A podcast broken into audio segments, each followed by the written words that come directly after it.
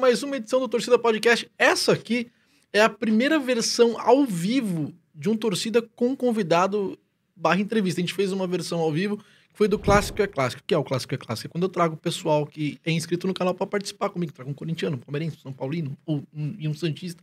Enfim, hoje é a primeira entrevista que eu faço ao vivo. Isso é muito legal. O pessoal no chat podendo realmente me xingar ao vivo. Isso é algo novo na minha vida, viu, Raquel? Queria agradecer muito a presença dela, nossa convidada Raquel Freestyle. É uma honra te ter aqui, viu? Um prazer é todo meu, Bernardo. Espero que a gente tenha muito assunto aqui para falar. Pode deixar que eu vou contar todas as histórias, bastidores e muito mais. a Raquel que Pô, como é que você. Como é que você. Com quantos anos você começa a entender que você leva jeito pra futebol? Puta, eu manjo disso aqui, mano. Eu sei, eu sei brincar com essa bagaça aqui, hein? Na verdade, eu não entendi até hoje. Brinca... Brincadeiras à parte, eu comecei, eu tinha três anos de idade, eu já gostava muito de futebol. Eu tinha irmão, tenho irmão e tenho irmã. Eu não, nunca gostei de boneca, eu sempre gostei de futebol, desde pequenininha. Teu irmão jogava bola? Jogava bola também, canhoto, habilidoso também. Mas assim, nunca me incentivaram. Depois a gente entra nessa parte, mas assim, futebol feminino a gente sabe que é um território um pouco complicado, né? É que é meio desmoralizador pro irmão quando ele vê a irmã jogando mais que ele. Porque o homem é machista, eu tenho que te falar a verdade. E quando a mulher tá jogando mais que ele dentro de casa, o cara vai ficar um tanto quanto emputecido. Ele te vê jogando no quintal e fala: Não, não vou deixar. Exatamente, eu sofri muito com isso, porque meu irmão não deixava jogar, porque ele falava: Não, você vai jogar no meio dos meninos e tal. E eu lembro perfeitamente, na infância, assim, eu ficava na beirada da quadra pedindo para jogar. E falava, Tio, deixa eu jogar. E ele falava assim: no final você vai entrar. Faltando, daqui a pouco você vai entrar. e o jogo acabava e a minha vez nunca, nunca chegava, nunca chegou. Aliás. A lição que fica dessa primeira parte aqui, dessa primeira pergunta é: se você tem um pai e mãe que fazia com você, na volta a gente compra. No final você joga de irmão para irmão, é a mesma coisa, Foi o mesmo significado. Exatamente isso. E, e aí eu passei muito por isso, ele nunca deixou eu jogar. E aí fui treinando, né? Nessa questão de ficar sempre do lado da quadra, esperando a minha vez de jogar, eu ficava com a bola. E foi aí que eu fui desenvolvendo as embaixadinhas e começando a treinar. Aí eu vi a primeira vez, eu lembro que eu tava na escola, eu vi um menino fazendo o zerinho, né? Conhecido como zerinho, que pra gente a gente chama de Around the World, que é a TW, o nome da manobra. E eu lembro que eu vi aquela manobra e falei assim: meu irmão não consegue fazer, eu vou aprender a fazer só pra zoar meu irmão. Foi simplesmente esse o fundamento de eu querer aprender a fazer embaixadinhas, manobras, era simplesmente para falar pra minha mãe, eu consigo fazer e você não consegue. e é muito difícil, é muito difícil. É, é um bagulho à parte. As é. manobras, eu acho. As, vendo dá um nó, imagino fazendo.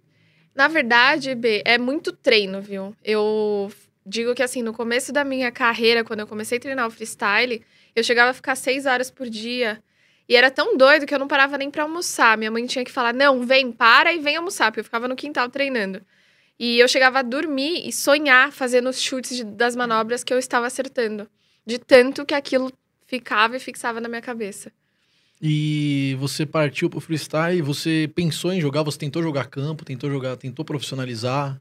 Sim, joguei, joguei profissional pelo Centro Olímpico quando eu tinha 17, 18 anos. Eu era categoria de base ainda, mas já jogava no time principal, era camisa 10. Eu brinco que se todas as profissões pagassem igual, eu teria optado por ser jogadora de futebol. Mas hoje eu vejo que no cenário que eu estou hoje, entre os maiores influenciadores na categoria de esporte sendo uma mulher, hoje eu ganho muito mais. Do que uma jogadora de futebol profissional. Do que uma jogadora de futebol profissional. Mais do que uma jogadora da seleção? Mais do que a maioria. Ah, mas porém a gente tem ali as, as, as maiores, que são Cristiane e Marta, que, que elas é ganham muito outra, bem. É uma outra pegada, É uma né? outra pegada. A Cris tá, não sei, acho que ela tá no Santos, não sei se ela tá ainda, né? Acredito que, que sim, acredito que sim. Eu acho que é isso. Não sei se tá ganhando tão bem assim, tá no... Ela já foi a negociação, se eu não me engano, ela ou a Bia, ou a Bia, foi uma das negociações mais caras do mundo, né, do futebol feminino. A é China, né? A China paga muito bem. Eu comecei no futebol freestyle, a primeira grande oportunidade que eu tive foi para ir pro Shandong Luneng. Então eu me apresentei no intervalo dos jogos lá. Foi a minha primeira ligação diretamente com as embaixadinhas e falar assim: putz, eu acho que eu posso ganhar dinheiro com isso. Acho que isso pode virar uma profissão. Eu lembro que eu fui para ficar um mês, ganhei em dólar, tá? Um cachê assim que eu demoraria acho que uns seis, sete meses como modelo, que eu fazia evento, trabalhava com publicidade e tal. E eu voltei e pensei assim, nossa, quero viver disso. Sempre amei o futebol, sempre tive outras, outras vertentes, por exemplo, comecei a fazer cursinho para medicina, Aí fui trabalhar como modelo. Mas sempre o caminho me levava de volta pro futebol. Eu até falo que era Deus, parecia que ele estava trilhando ali, ele sempre me puxava de volta e eu sempre voltava pro futebol de novo. Você era desde moleca, desde moleca, né? Desde moleca, desde literalmente. Moleca, bem moleca mesmo. Você era torcedora de ficar na frente da televisão, sofrendo pelo Corinthians e ia para estádio. Como é que é a sua vida como torcedora? Pra gente chegar na sua carreira. Sim, sim. Bom, como torcedora, eu sou corintiana. Quando eu era pequenininha, que eu tinha uns dois, três anos, ah, meus pais sempre foram palmeirenses. Então, foi a época que o Palmeiras ganhou bastante título, inclusive, né? Eu sou de 90. Então, ali até os 96 por aí, o, o Palmeiras teve alguns títulos. E eu lembro que, às vezes, eu ficava torcendo pro Palmeiras porque meu pai e minha mãe tava torcendo. Só que aí, na sequência, meu irmão, meus irmãos todos viraram corintianos. E aí, eu segui o caminho do Corinthians. Você, por influência foi dos seus irmãos. Influência dos meus irmãos, Eles, meu você sabe como é que... Ah, é seu cunhado. Sim. Quem que consegue tirar seus irmãos do, do, do, do foco do, do, seu pai? É, que seu pai deve ter falado, pô, perdi todos pro Corinthians. Sim, minha irmã é mais velha, ela é. é ca casou, quando, quando ela começou a namorar meu cunhado, eu, eu tinha três anos de idade, ele era corintiano doente.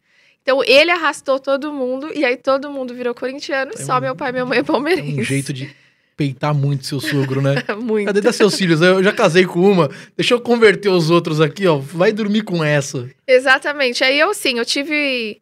É, criança, assim, eu sempre fui apaixonada por jogar. Se eu te falar que eu ia no estádio sempre, eu vou estar mentindo. Mas de vez em quando eu ia nos estádios, sim, assistir o jogo. Mas a minha paixão sempre foi por jogar futebol. E quando que você começa a jogar? Não é com certeza na beira da quadra, porque teu irmão te deixou até hoje lá, daqui a pouco você entra. Então, com 9, 10 anos de idade na, na escola já, eu já fazia parte do time masculino. Então, a minha mãe assinava um termo de responsabilidade. Você jogava DEF? DEF? É, o campeonato tem interescola, que uma escola pega a outra. Sim, sim, jogava os interescolares também, Caraca. tudo. E eu jogava no time masculino, eu era titular do time masculino. Só que meu técnico, ele tinha medo de eu me machucar, minha mãe assinava um termo se responsabilizando se caso eu me machucasse de estar jogando com os meninos. Então, nossa, eu aloprava, zoava muito, falava, ah, chupa, vocês são meu reserva. Ah, zoando os meninos. Isso causa uma dificuldade entre relação meninos e meninas quando você se torna menina titular do time de futebol masculino? Você assusta os caras? Putz, olha, Naquela época era, era tranquilo, porque até, até os 15, vai, 14, 15 anos dos moleques, a gente consegue bater de frente. Porque ainda, eles ainda não cresceram, né? Tem aquela fase do menino adolescente que ele estica. Aí esquece, já não dá mais pra acompanhar tanto. Mas ali até os 13, 14, eu batia de frente, batia nos moleques pra caramba. E ainda assim, quando você joga bola com mulher, você sabe que a gente bate mais ainda, porque sabe que vocês não vão bater de volta, né? Fale por você. Tem esse detalhe. Eu tenho três fraturas em mulheres que eu não tenho. Como ser perseguido pelas. Cuidado. Já quebrei três joelhos. Não, não é então. Não, realmente, a gente não bate. Não que a gente alivie, eu pelo menos quando eu jogava, não que a gente não bate, a gente não entra na, no contato físico na maldade, mas não que a gente deixe jogar também. Eu cheguei a jogar com mulheres quando a gente era mais novo, tinha mesmo as meninas que queriam jogar, que não tinham espaço com outras meninas e vinham jogar com a gente. E, e realmente, eu lembro de apanhar realmente de vocês. Sim, a gente bate eu pra caramba. Disso. Mulher bate muito jogando bola. Falar, eles não vão bater de volta mesmo e vai para cima. Então, naquela época era de boa. Nossa, fazia gol pra caramba, jogava bem, de boa com os meninos. Aí depois foi, entrou já a fase da adolescência. Aí eu já fui pro Centro Olímpico, foi onde eu joguei mais tempo. Joguei no Juventus, joguei na Escolinha do Corinthians. E aí fui pro Centro Olímpico, que foi a minha melhor fase, assim, que é fui indicada para jogar nos Estados Unidos, com possibilidade de bolsa lá na, na Pensilvânia. Foi eu e mais duas meninas indicadas. Eu acredito que eu teria tido um futuro incrível no futebol. Não, mas no americano, porque lá realmente se valoriza muito sim, o futebol feminino. Sim. Mas sabe, hoje eu olho e falo assim, cara, eu não trocaria nada, nenhuma vírgula da minha história. Porque hoje eu vivo o meu melhor momento profissional, assim, eu sou sempre indicada entre top 3 na categoria esporte, tipo, concorrendo com o esporte interativo, concorrendo com Desimpedidos, com Falcão, com Marta. Fala assim, quem sou eu na fila do pão? Eu vim de Coab. Cresci jogando vi, bola na rua eu, eu com os moleques. Eu vi na sua bio. Eu vi na sua bio, eu achei isso. muito legal isso, da Coab pro mundo. Sim, exatamente. Qual Coab? Teutônio Vilela, lá no Jardim Sapopemba. É a mesma Coab que o Jô, do Corinthians, cresceu. A gente jogava no mesmo CDM. E assim, a minha realidade era, eu lembro que às Você vezes... chegou a colocar o João no banco só pra tentar... Não, mas agora eu colocaria, com Fácil. certeza. Eu jogando ou não jogando, eu colocaria eu vou te no contar banco. um negócio muito triste. Eu colocaria, Raquel. Essa é a parte triste do que a gente tem pra falar sobre o nosso Exato. camisa 77 hoje. Terrível, né? É. E eu lembro que, assim, foi bem difícil o início. Eu não tinha. Minha mãe não tinha condição de comprar uma chuteira. Eu lembro que eu queria muito uma Total 90. Era o sonho, acho que, de toda criança. Eu não sei quantos anos você tem, Hum. mas. Eu tenho, cara. Vamos por um jogo muito perigoso nesse Torcida Podcast, nesse exato momento. Quantos anos eu tenho? Olhando pra mim com sinceridade, Raquel. Hum, deixa eu ver. Uns 36? Chupa Mundo 42, benzão aqui. Eu queria só deixar esse Oh, Chupa Mundo pra tá quem tá bom. assistindo. Dorme com essa.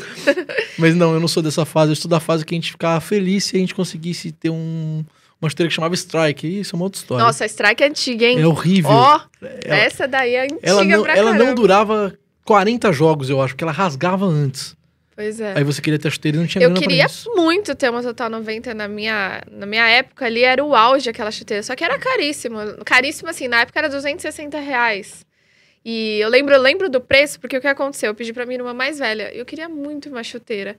E aí ela falou assim pra mim: vamos lá no shopping, eu vou com você. Aí ela já trabalhava, ela tinha acho que 15, 16 anos, sei lá quantos anos ela tinha. E ela falou: eu vou comprar, parcelado em seis vezes. E aí você dá um jeito de pagar essa chuteira. Eu falei, nossa, tá bom. Era 260, e enfim, parcelou em seis vezes, se não me engano, sete. E eu paguei vendendo geladinho. Caraca! Sim, vendia geladinho na porta de casa, colocava a plaquinha. E foi assim que eu comprei a primeira Total E 90. conseguiu e pagar. meu pai não soube que o preço da chuteira, porque senão ele ia matar minha irmã, ia me matar. Mas assim, pra mim, eu ia no shopping com a chuteira, eu ia aniversário com a chuteira. Aquela chuteira, eu chegava do futebol, eu pegava um paninho molhado, eu limpava ela. aquela- era aquela prata com detalhe em azul. Lindona. Eu queria achar essa chuteira de novo pra deixar na minha estante, assim. Pô, seria digno Relíquia. disso. Relíquia. Então, assim, e eu lembro que até em muitas situações, os meus melhores amigos, eles não tinham condição de ter chuteira. Então, pra eu não ficar é, superior, eu falava, não, tem que ser justo. Eu jogava descalço. Ah, vá! Sério. Cresci jogando descalça, jogava muito na rua. Tipo, a quadra da, de pracinha, que é tipo aquela, aquele asfaltão. Sim! Putz, já arranquei muito tampão do pé ali. E-. Eu joguei Muito. eu- muita quadra de piche. Joguei Sim. muita quadra. Descalço não me arriscava, não. Jura que você não Ah, jogava eu descalça? Totalmente apartamento, sou garoto do condomínio, Raquel. Criado pela avó, gente. Criado pela É avó, isso. totalmente. Quem concorda aí, coloca, coloca aí, comenta aí. Nas- Criado o pela que é avó. pior, nascido e assim, é nascido e criado no centro de São Paulo, mas depois eu morei alguns anos no Jardim Rincão. Que também não é o lugar mais chique do mundo. Não sei se você conhece o Jardim Rincão. Uhum. Não, eu conheço. Então, ali, campos de terra, campinhos, mas Sim, nunca sim. descalço, porque eu era o Kiko no meio dos caras do gueto. Sabe, o Kiko do Chaves, o cara do meião até a canela, tem todo mundo descalço, falando, não, mas a galera tá descalço, eu falo, problema deles, eu tô de tênis, eu tenho um tênis, eu vou jogar de tênis. Então, eu ficava Não. sem graça. Eu sempre fui boazinha, assim. aí Eu falava, puta, é uma mancada. Eu jogar de tênis e todo mundo Mas vai estar tava descalço. todo mundo descalço. Sim. Aí a regra é E clara. aí, tipo assim, Aí todo mundo contigo. chegava lá com a Havaiana. E era até engraçado, porque a quadra era muito perto da minha casa. Eu morava numa casa de esquina. E aí eu só tinha que atravessar a rua, pular o muro da escola e eu tava na quadra. Pulava o muro da escola, inclusive. Vamos frisar essa parte, pulava o muro da escola. Sempre. E Você aí... quer estudar? Tá aí uma boa lição de vida. Pois é, pule o muro da escola. E aí, eu lembro que às vezes eu ia descalça. Eu saía correndo no asfalto. Mamãe, mas por que, que você tá indo descalça pra quadra? Porque senão vão roubar minha Havaiana. Um bom argumento. Eu Um juro pra ótimo, você. ótimo A minha preocupação é essa. Porque você ia de chinelo e ainda assim roubavam os chinelos de todo mundo que tava na quadra Sim. jogando. E detalhe, ficava os caras fumando maconha atrás do gol. Eu chegava em casa morrendo de dor de cabeça. Eu falava assim, nossa, mãe, tô com dor de cabeça. Mal eu sabia que era, que Eu era te- por causa da eu maconha. Eu, chamei tava de, de... eu te chamei de moleque, eu tinha que te chamar de maloca. Você era Exatamente. Eu era. Eu, eu- só pra não passar de covarde, que você já vai continuar falando, perdão, não, eu vou virar, Não, eu, vou, eu vou virar o covarde da história. Não, quando tava todo mundo descalço, era todo mundo descalço. A regra é clara. É, a regra é clara. Agora, quando tinha seis de tênis e dois descalços, aí é Aí- azar dos dois. Verdade. Aí Aí é justo. Entendeu? Só pra não passar de bundão aqui. Tá certo. É, mas era isso. Assim, minha infância foi isso. É, Então, ali pra Raquel, uma vez me perguntaram numa entrevista: o que você diria pra Raquel lá da Coab? A Raquel, menina que ficava o dia inteiro na quadra. De tudo que você já viveu hoje. E isso até me emociona, porque, cara, isso era muito impossível o que eu vivi hoje. O que eu vivo hoje. De ir pro Catar, de já ter visitado mais de 20 países. É, tenho minha casa, meu apartamento já, tenho minhas coisas, assim, sou totalmente independente financeiramente falando. E tudo graças ao futebol, graças à embaixadinha, que até então nunca foi visto como uma profissão, né?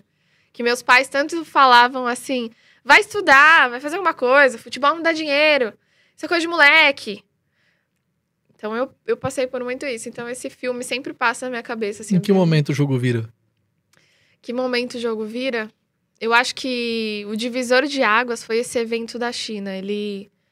Eu até então fazia embaixadinha por lazer, trabalhava com o evento, porque minha mãe falou: para de jogar bola, sai do centro olímpico, você precisa trabalhar.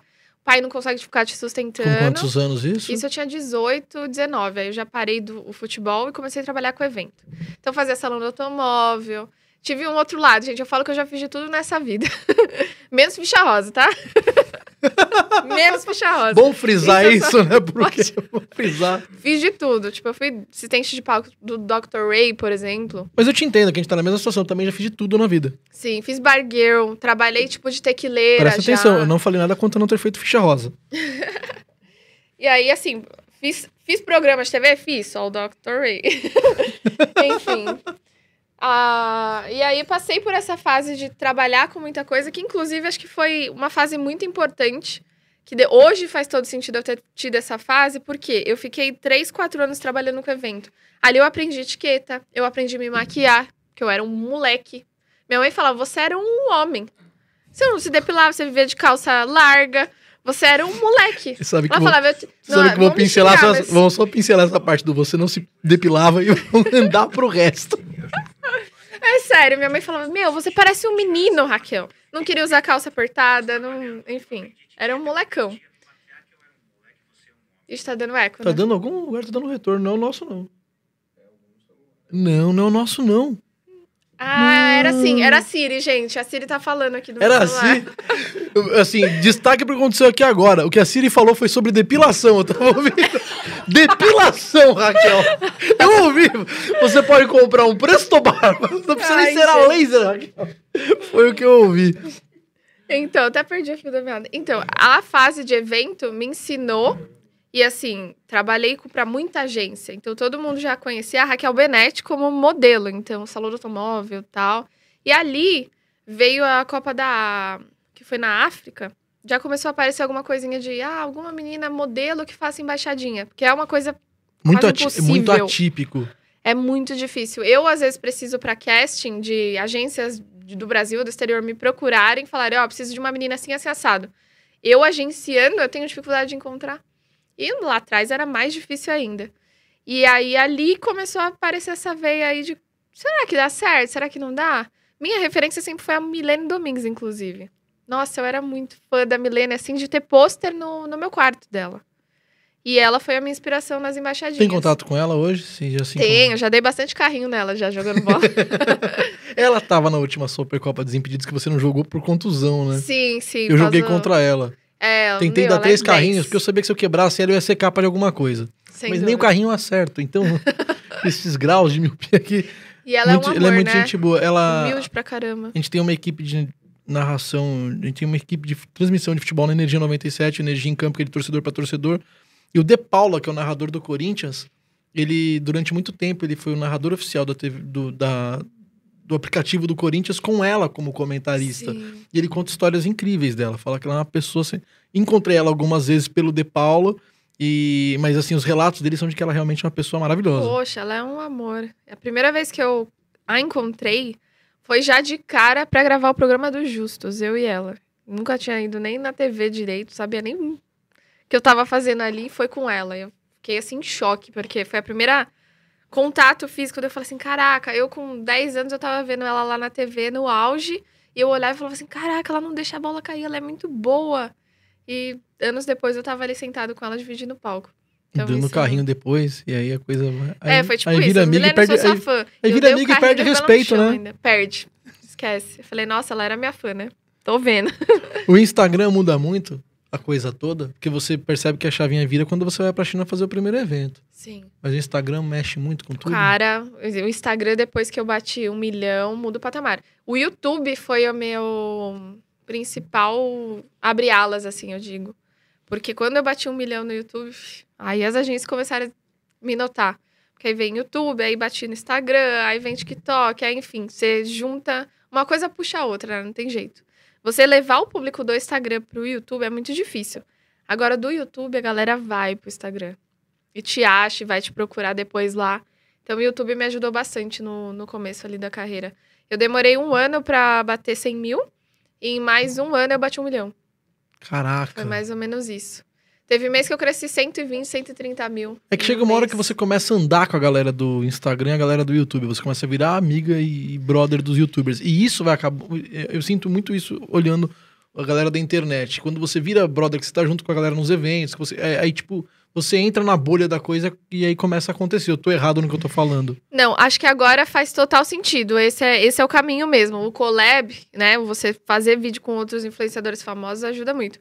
Mas eu eu sou uma pessoa muito reservada, eu tenho vergonha, assim, eu não gosto de ficar incomodando ninguém. Então, meu canal cresceu, foi muito. Os vídeos que viralizaram foi eu sozinha fazendo embaixadinha na praia, sou eu sozinha no Catar, no Egito, na. E é tudo vídeo viral, assim, que eu desafiava as crianças a fazer embaixadinha comigo, visitava escolas de futebol. Foi, todo, foi tudo graças a isso. Não foi por influência de nenhum grande influenciador que meu canal cresceu, não. Mas hoje, se eu começasse um canal do zero, com certeza eu seguiria essa linha mesmo. Da Você trazer gente, collab, YouTube, é, Instagram é a mesma coisa, né? Fred veio aqui, dos Impedidos. Sim, sim. Entrevistei ele. E aí eu falei, agora eu vou virar amigo. E no dia seguinte eu fui bloqueado no Instagram e no WhatsApp por ele. Então quer dizer, não, que amigo não funciona às vezes. não tô brincando. É sério não, isso, Não gente? foi, tô zoando. eu ia falar, não é possível, o Fred é tão fofo. Não, o Bruno é gente boa demais, não foi, não foi, ele não fez isso. Ele jamais faria isso. O menino Bruno jamais faria isso. Sim, sim. Conheci o menino Bruno antes do, da, da, da fama. fama. É, é, eu também conheci Na época antes. ele carregava a caixa pros quatro amigos. É uma outra história. Olha Pergunta só. pra ele qualquer dia. É. Cara, todo mundo teve sua, sua Coab, Raquel. Todo mundo teve sua, da galera que você tá hoje. Essa foi a Coab do Fred. É. O Fred, pra você ter ideia, eu fiz um comercial da Globo de Copa do Mundo, que é aquele que é taça na raça, Brasil. É, a menina que entra com a bola debaixo do braço sou eu. E eu pego essa bola, a bola vem, não sei, alguma coisa assim. E eu chuto essa bola e o Fred é o meu figurante naquele comercial. Ele falou aqui sobre ser figurante. Caraca, ele foi meu figurante. Eu era a protagonista do comercial da Globo, ele foi meu figurante. Anos depois, olha como o mundo é lindo. É muito lindo. Eu fico muito feliz os porque eu, eu acompanhei. Os dois são protagonistas hoje. É, sim, sem dúvida. Mas assim, o Fred cresceu de uma maneira. Eu fico orgulhosa como se eu conhecesse, eu visse ele bebê, assim, sabe? Parece que é um eu vi o início de tudo da história, então é, é muito lindo, assim. Eu fico felizona de ver ele bem hoje. Ver o sucesso moleque, que ele faz, ele, ele, ele merece, é muito humilde, ele merece, merece moleque muito. do bem. O moleque do bem merece muito mais do que ele já tem e vai ter muito mais ainda. É, você ainda treina muito? Olha, então, agora com a lesão do ligamento cruzado anterior, né? Eu rompi há cinco meses atrás, fiz a cirurgia. Ainda não tô podendo, porque eu não posso saltar, tem manobras que eu não posso fazer ainda. Não, não tô treinando. Mas, antes de romper o ligamento, eu fiquei 40 dias em Cancún trabalhando. Treinei pra caramba, que eu tava com mais cinco influenciadores, é, quatro dos Estados Unidos e um da Inglaterra. Então, treinava freestyle todo dia lá com eles, produzimos muito conteúdo lá. E a minha intenção é voltar a treinar agora. Daqui dois meses eu já, já, já estou liberado pela fisioterapia e médico para tentar bater o recorde do Guinness que são. Atualmente são 8 horas e 24 minutos de embaixadinha sem deixar a bola cair. Não, você tá de brincadeira. De quem que é esse recorde? Quem que é o psicopata? foi uma menina, ela chama Cláudia Martins, é brasileira, inclusive, acho que foi batida no ano de 2000. Entre homens e mulheres esse recorde ou é só no feminino? Só no feminino, o masculino tá mais além. Se eu não me engano, do masculino, acho que já são mais de 28 horas. E esse é um assim. psicopata, então. A psicopata, no caso, ela ainda tá Tá tranquilo. Oito horas é tranquilo, gente. Oito horas. Quem, quem nunca ficou petecando uma bola oito é, horas? É, oito horas. Sem xixi, sem nada. Não pode fazer nada. Sem parar a bola. Tua meta é bater esse recorde. Eu quero. Eu quero ter um marco na história. Tipo, eu, eu sou dessas. Eu quero fazer o que ninguém fez sempre. que nem a bola. A bola também, ó. Você Quando eu bati um... um milhão no YouTube, falei, eu quero fazer um prêmio especial para os meus seguidores, né? Eu chamo eles de boludos. É um apelido carinhoso tem algum, tem algum argentino inscrito no seu canal? Não, né? Porque eu sei que Boludos na Argentina ah, não, não, não pega muito bem, né? Mas enfim, ficou tipo esse bordão aí de falar assim: fala, Boludos, tudo bem com vocês? E aí eu falei: vou criar alguma coisa especial de um milhão. E aí inventei de fazer a bola. Peguei vários protótipos, testei várias bolas e aí cheguei nesse formato, que foi a bola que eu lancei com um milhão de inscritos. Ah, que legal. Aí todo, todo mundo que comprou a bola faz parte no, de um grupo no WhatsApp comigo tal. Tenho eles até hoje, falo com eles full time. Um beijo para todos vocês, inclusive. Que legal, olha. E aí a bola esgotou, acabou. Quem tem, tem. Quem não tem, ficou sem. É isso. Muito obrigado pelo presente, viu, Raquel? Ah, é isso como, aí. como deixar ela sem graça? Ela não deu a bola, ela trouxe só pra mostrar. É, Wilson, você vai ter que continuar É, aqui. Wilson. É o jeito, porque... Mas, pô, uma bela, uma, uma bela premiação, uma, bela, uma Sim, boa ideia, sim. um belo marketing a seu Sim. favor, usado de forma inteligente. E assim, eu Muito legal mesmo. Nenhuma mulher no mundo nunca fez uma bola de marca própria, sabe? Eu fui a primeira a desenvolver uma marca própria. Nem tem Adidas, Nike, nenhuma marca atrelada. Eu quis fazer mesmo eu por mim mesma. Chupa, Marta. Legal, gostei mesmo disso aqui. Achei o, o- o- Raquel, qual que é seu recorde fazendo isso que você pretende fa- fazendo sem deixar a Olha, bola cair? Eu já cheguei a ficar 4 horas e 23 minutos sem parar. Inclusive tá no meu canal do YouTube, deixei lá, canal Raquel Freestyle, quem quiser ver. E aí, só que eu tive um pequeno problema na coluna. Travou minha coluna, tipo, eu fiz, eu até falei pro meu personal, que ele fica do lado acompanhando, a câmera gravando, eu falei assim, olha, hoje eu aguento umas 6 horas fácil. Então você tem aí Porque eu duas... tava muito bem, fiquei ali de boa, tranquila, fazendo. eu Tava assim, toda terça-feira eu fazia live mostrando o desenvolvimento disso. Então, primeira live eu fiz uma hora, depois eu fiz duas horas, depois eu fiz três horas, aí cheguei nas quatro, depois quatro horas e meia, foi quando caiu a bola. No dia seguinte eu não conseguia levantar da cama, mas assim, uma dor insuportável Na na, coluna. coluna. lá embaixo, ali no, No ciático? perto do cox ali, é. E aí fui ver, fui fazer ressonância, aí tá, tem um princípio de hérnia, tem, enfim, ressecamento da, do líquido que a gente tem aqui, parece, não lembro exatamente a palavra. E aí tô fazendo a fisioterapia agora pro joelho e pra lombar, pra poder voltar com tudo e bater esse recorde. Na minha cabeça, eu tenho a ideia de bater isso no Catar. Por quê? A gente vai estar em ano de Copa no que vem. Eu Foco faço um bom mundial Foco no futebol. Exatamente. Então, assim, patrocinadores, estou aqui. À disposição. Venham. Estou te querendo. Enfim. A ideia é essa, fazer um, um bom mundial aí. Hoje eu trabalho para muita agência de Nova York, de Londres. Eu sou contratada por muitas empresas fora do Brasil. Inclusive os comerciais do Qatar, que veicularam da Copa do Mundo, dos estádios, eu fui uma das garotas propagandas. Então, assim, muitas possibilidades que eu falei assim: caraca, preciso abrir esse cenário mundial a meu favor agora. O Brasil, ele vê o embaixadinho, o futebol freestyle, como um artista de farol. E lá fora, não, a gente é muito valorizado. Eu vejo, assim, os meninos que trabalham com freestyle fora do país, tem muita gente rica já. Você acha que quando o mundo descobrir os caras que fazem malabarismo com fogo, o Brasil vai também começar uma nova fase lá fora? Pois é, né? Tô querendo fazer embaixadinha com fogo já, inclusive. Quando você vê uma pessoa fazendo embaixadinha no farol, você dá o dinheiro na moeda, você dá a moedinha do carro, Raquel. Meu carro nem tem moeda, porque eu pego todas as moedas, eu dou, dou moeda pra todo mundo. Eu falo, ah, eu também faço isso. Aí eu começo a trocar ideia. Sabe que. eu, eu, eu te falar, eu te falar, nossa, sério. É, eu, eu, sou, eu sou comediante, além de Sim. trabalhar com. com de, de enganar no meio esportivo aí, no jornalismo e reportagens, e além de enrolar o pessoal e ganhar esse cachê fácil, Uhum. eu tenho um cachê que é difícil que eu faço. E eu tenho um texto muito legal no meu show, onde eu falo justamente sobre você não ter moedinhas, porque dizem que tá na Bíblia. Não sei se você sabe disso. Que Jesus pode aparecer disfarçado como um morador de rua te testando, pedindo esse, esse dinheiro. Então você reflita sobre isso, Raquel. Não, com certeza. Pode ser Jesus ali que tá batendo no vídeo do seu carro aqui, ó. E você não sabe o, que. Eu, tô- eu tenho falado disso no meu show e eu, tenho- eu fico muito assustado. Agora, todo mundo. que Me, me, quem me passou essa bola foi um reverendo. Foi o reverendo Lucas. e aí, essa é uma informação muito ruim, porque agora quando eu vou parar o meu carro no farol, eu fico desesperado. Eu falo, não sei se é Jesus. Então eu vou te passar essa bola agora pra você ficar desesperado quando o morador de rua te pedir dinheiro. Não, gente, eu sou. Eu dou a roupa do corpo se deixar. Eu sou muito boazinha essas coisas. Pode deixar que farol é comigo mesmo. Então nós temos duas informações que vão mexer muito com o imaginário masculino que acompanha esse canal. A depilação e doa a roupa do corpo se eu tiver. Essas Ó, duas. as deixa que ele vai pegar. Tô lascada, viu? É, Você tem acompanhado o Corinthians? O time? Olha, o último jogo eu preferi nem ver. Eu comecei a assistir e falei, "Ah, não quero nem ver mais. Chega. Vou fazer outra coisa. Silvinho tem te irritado? Bastante, né? Não, pô, já, já deu, né? Troca. Chega. Você derrubaria over. o Silvinho antes ah, do final do campeonato? Sem dúvida, sem dúvida, já tinha que sair. Senão a gente não vai nem pra Libertadores. Que eu tô começando uma campanha aqui. Lázaro, o novo. Sabe quem é Lázaro? Lázaro, ele tá lá no. Tá lá, no, ele, tá, ele tá lá na comissão técnica. Uhum. Lázaro foi o cara que assumiu antes do Silvinho chegar. E Lázaro fez dois jogos, onde ele tem duas Sim. goleadas, nenhum gol tomado. Tem a maior média de, da história do Corinthians. Nenhum técnico tem Luxemburgo no auge. Ninguém. Ninguém tem. Tite, Mano Menezes, ninguém tem o que esse rapaz Lázaro tem.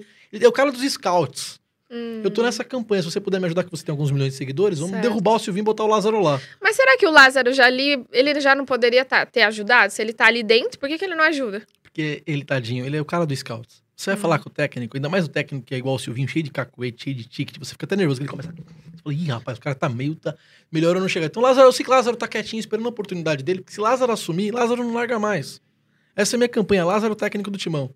É, porque a gente pensa, puta, vamos tirar o Silvinho, mas quem que a gente vai pôr no lugar? É, hoje no mercado é muito deixa, difícil. Deixa eu pegar a bola aqui. Tá, ela tá com medo de levar pra casa, é. né? É... deixa eu segurar aqui. Eu, eu, você viu que eu tava com uma mão na bola e uma mão no taco de beisebol pra não tomar na cabeça, porque eu vi que você tava preocupado com a bola. É... Não, realmente, hoje não tem. No mercado, é, se você parar quem, pra Quem que a gente vai trazer pra... Não tem como... Resolver. O Mano Menezes, que seria uma opção, o Mano, ele é tretado com a diretoria atual do Corinthians. Então, é uma possibilidade invi... é, não inviável, sei, não tem como. Não consigo nem pensar no nome aí. Tá ruim. Mas sim, tá, tá, tá, tá, ruim muito, assim, isso eu concordo muito com você. O que mais me irrita, já que a gente tá falando do Corinthians e da atualidade do. O que mais me irritou no último jogo, o que vem me irritando nos últimos três jogos, eu gritei isso na rádio e grito aqui também. É um cara da qualidade do Renato Augusto jogando de costas e tomando porrada pra caramba. Isso, falso 9 aos cambal, isso é revoltante. Se você é corintiano e tá aqui assistindo com a gente, vem nessa revolta comigo também. Porque é... Não, é, sem dúvida. Não tem que jogar ele lá pra frente, não. A meia e acabou. Tem que armar o jogo, resolver. É a dele, né? né? Que é a dele. É isso aí. Você hoje tá totalmente focada no canal, totalmente focada no, no seu Instagram. Você hoje é uma influência, mas você se vê como no futuro? Porque eu acho que você tem uma pegada de apresentadora, meu.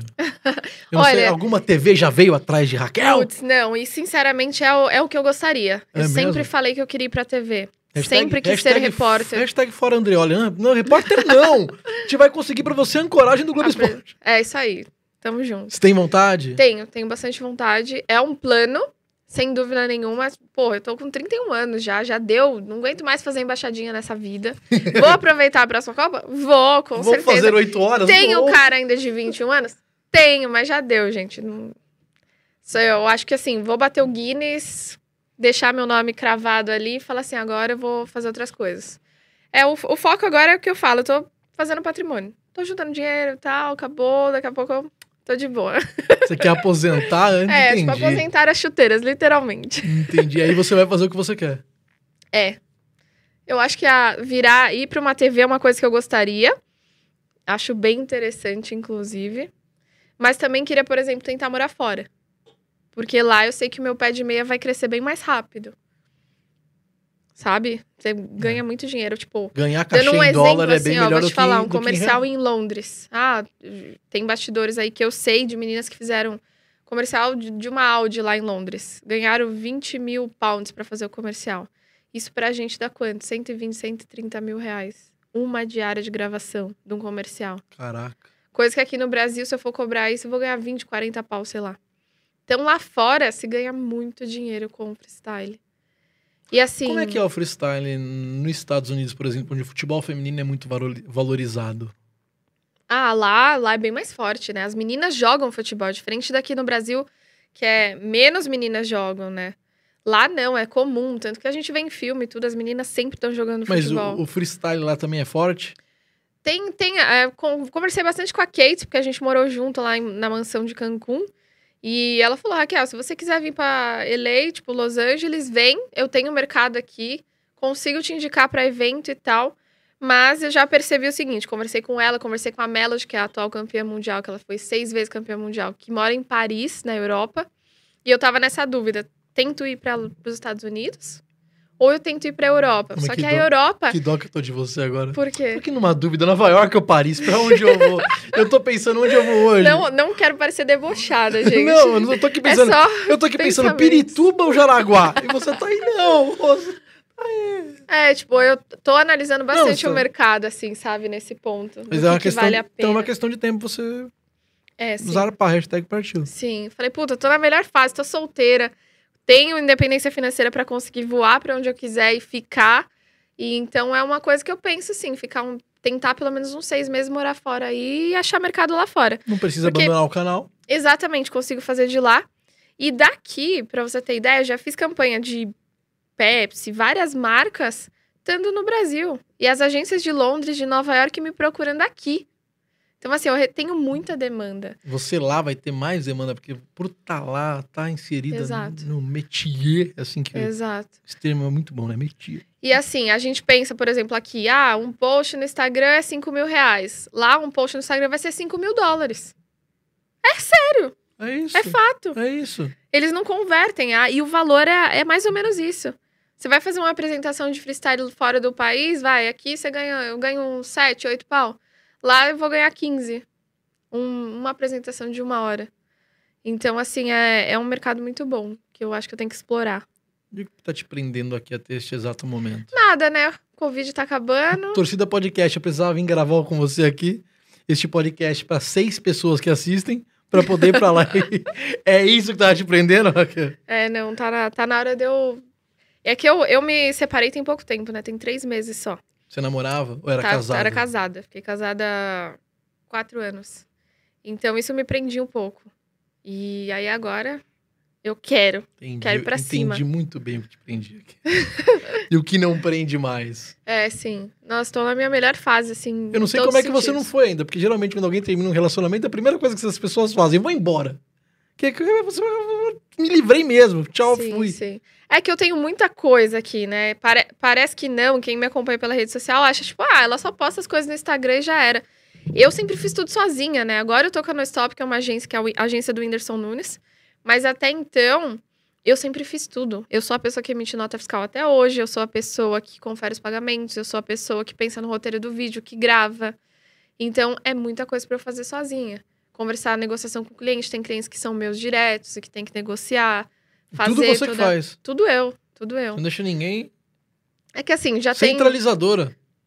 Preciso parar, Conhe... sabia? Conhece esse perfil. É, eu li um livro que falava muito sobre isso. Você precisa ter a chave mestra, que é você preparar pessoas e colocar uma pessoa boa em cada coisa para você ficar expert em, em tudo, ser já, bom em tudo. Você já tá grande o suficiente, o suficiente para ter alguém realmente, algu, alguém te assessorando, porque talvez você até perca oportunidades por não ter tempo de estar. Tá... Exato. E é ruim até, né? Por exemplo, como que eu vou me vender e falar assim, ó, oh, me contrata aí, eu, eu já. Eu sou isso, eu sou aquilo, eu sou foda. Não dá, né? Tem que ter alguém falando por você, senão eu fico arrogante. O, né? eu falei para você do, do ser comediante, e a gente tem histórias de comediantes no começo, do, quando a gente começou a fazer stand-up, 14, 13 anos atrás, 12 anos, que quando a gente começou a fazer, ninguém tinha. Hoje tem comediante estourado, que tem assessoria, tem, um, tem tudo um, um, um trabalho que sabe, esse aparato que você precisa, os caras têm. Sim, exatamente. E na época, eu vou chegar nesse ponto que você tocou agora, do como eu me vender. Eu lembro de um. Eu não sei se eu posso falar o nome dele. Acho que eu posso, né? Eu acho que o Gus Fernandes não vai ficar chateado. O Gus, ele é um comediante que ele criou. Hoje ele é diretor de externas de programas de televisão. Ele criou um, um assessor fake, que era ele. Tipo, ele criou o Daniel. Os caras, oh, como é que faz pra te contratar pro evento? Ah, você conversa com o Daniel. Aí a pessoa entrava em contato com o telefone, era ele, o Daniel. O cara, não, o Gus é foda, o Gus não, você tem que, pô, você tem que ver o Gus no evento. E aí ele se vendia assim, por não conseguir se vender, ele criou um, um fake dele mesmo, do, do, do, assessor dele pra poder fazer Te isso. contar que eu já fiz isso. É mesmo? Conta aí como é que foi. Sim, eu falava que eu era a Célia, que é a minha irmã. Inclusive, clientes. Não era a Célia, era a Raquel. E aí a Célia que atendia os clientes e tal, e até falava que ela era a, a irmã da Raquel, porque a gente tem a voz parecida, eu falava qualquer coisa, você fala que era você mesmo, acabou. Tá. Até um dia que eu tava na garagem falando com o cliente, tinha estacionado o carro, aí minha mãe grita: Raquel, vem comer! Acabou com fake. E eu assim, tentando tampar o telefone e ela gritando. E eu não podia nem gritar de volta, porque o cliente vai escutar se eu gritar. E ela gritando e eu falando com o cliente. Eu pensando, puta, será que ele tá escutando? Com certeza ele ouviu minha mãe gritando: Raquel, vem comer. E aí teve uma outra situação que eu marquei, acho que era uma reunião de pauta, não sei, alguma coisa de assessoria de imprensa. O cara ia na loja da minha irmã para fazer a reunião comigo, que ela tem um escritório lá, eu marquei lá. Aí ele chegou, ah, eu tô procurando a Célia. E a Célia, minha irmã, estava lá e eu não tava. Aí ele deu de cara com a Célia, achando que estava falando com a Célia, mas minha irmã não estava sabendo de nada. Então, esse tipo de coisa já aconteceu comigo. E aí, por isso que eu resolvi estruturar melhor isso. Tem a No Stop, tem assessoria de imprensa, que são maravilhosas também, da Lu Barbosa, tá aqui comigo. Pra ajudar e melhorar. Porque sozinho, sozinho eu não consigo crescer mais. Você é da Lu Tem Barbosa? Ah, legal. Eu tenho contato com as pessoas da Lu Barbosa aí de assessorias pra levar lá na rádio. De vez em quando eu converso com vocês. Sim. Lu Bom. Barbosa é maravilhosa, toda a equipe, eles são fera, viu? Eu Que sei, assessoria assessoria legal. ó. Sei quem que é a Lu Barbosa. Quem estiver procurando, acho que todo artista tem que ter, assim. No ano de 2014, contratei assessoria de imprensa e agora tô com a Lu Barbosa e realmente eles fazem as coisas acontecer, te posiciona melhor no mercado. Tem tudo isso, né? A gente precisa pensar em todas as mídias possíveis. Ó, eu fui lá pro chat dar uma olhada lá, ô Raquel. E vamos lá. Acredita que tem um superchat? Eu não, eu não botei uma fé quando abri, gritou na Olha minha cara. só. Isso me deixou. O, o Ricardo Lourenço ele mandou aqui, ó. A Raquel quis agradar o Bernardo. Você só não parece mais velho que o Domênico. O Domênico é um cara que trabalha com a gente. Sim, claro, eu conheço. Conhece o Domênico? Opa! Então, exatamente. Então, Ricardo, vai te catar. Vou devolver seus 5 reais. Vou na sua casa devolver porque achei ofensivo esse comentário. Ah, o João Paulo Bernardo que mandando Raquel maravilhosa. E tem, eu pesquei um comentário que eu achei bem legal aqui, viu, Raquel? O. Cadê? É, achei bem interessante. Eu concordo muito com isso aqui, viu? Ah, aliás. Vou até recortar isso aqui e mandar pelo WhatsApp pro Benja e pro Mano, que eles têm que ver isso aqui, ó. Daniel Ferreira mandou: o Arena SBT é a cara dela. Você tava tá lá vendo? esses dias, eu não tava, tava? participei lá com o Mano, com o Shake. Até postei o videozinho no meu Instagram zoando, bombou o vídeo. No, TikTok tá com mais de, acho que quase um milhão de views, que é o Shake de fundo, ó, me assistindo. Não sei se você viu esse vídeo, B, Caraca, eu que eu tô na arena. Eu cheguei a ver. Eu cheguei a ver, sim. Foi daqui que eu vi que Ah, eles- deixa eu mostrar pra câmera também, eles falaram. Ah, pode mostrar pra câmera que pega? É, Temos essa tecnologia aqui? Ó, dá pra ver sim. Ó. E aí eu falei, o que será que o Shake está pensando? O que, que você acha, Bernardo? Use seu lado cômico. o que o Shake está pensando? A cara dele, imagina nem. Você sabe que o shake é. Se eu fizer esse comentário, eu vou me ferrar muito. Então diga. Você sabe que se você perguntar pro shake, o shake, você reparou que tinha uma bola envolvida nessa? Você vai- vai falar bola? tinha uma bola em cena. Qual a cor da bola, né? Não, vou ser honesto, brinca. vou ser honesto, vou ser honesto com o que o Shake estava pensando. Shake é um cara de uma carreira reconhecidíssima no futebol. Ah, eu sou fãzona do Shake. Shake olhou e falou: Meu, eu joguei com meia dúzia que não faz isso que ela faz. e digo mais: Shake olhou e falou: Se der isso na mão, se der uma bola dessa na mão do Romero, que eu conheci de perto e mandar fazer, ele não faria. Hum, cadê o domínio do Romero, né? Exatamente. a gente batia muito no Romero, mas o Romero era pura raça. É, não, era a gente, a gente reclamava, a gente brigava, mas era pura raça. É verdade. Milena Freestyle, um beijo pra você, ó. Tô, E- tô acompanhando os comentários aqui É, também. eu ia voltar pra cá agora. Ela, ela, que eu vi ela o nickname, o nickname dela que tá aqui, Márcia Sassi, é isso? É, sim. Tem muitas meninas que me acompanham, que tem, tem a Milena Freestyle, tem a Kika Freestyle, tem a Aninha Freestyle. São todas meninas que se inspiram na Raquel, sabe? Que hoje a, a referência delas sou eu.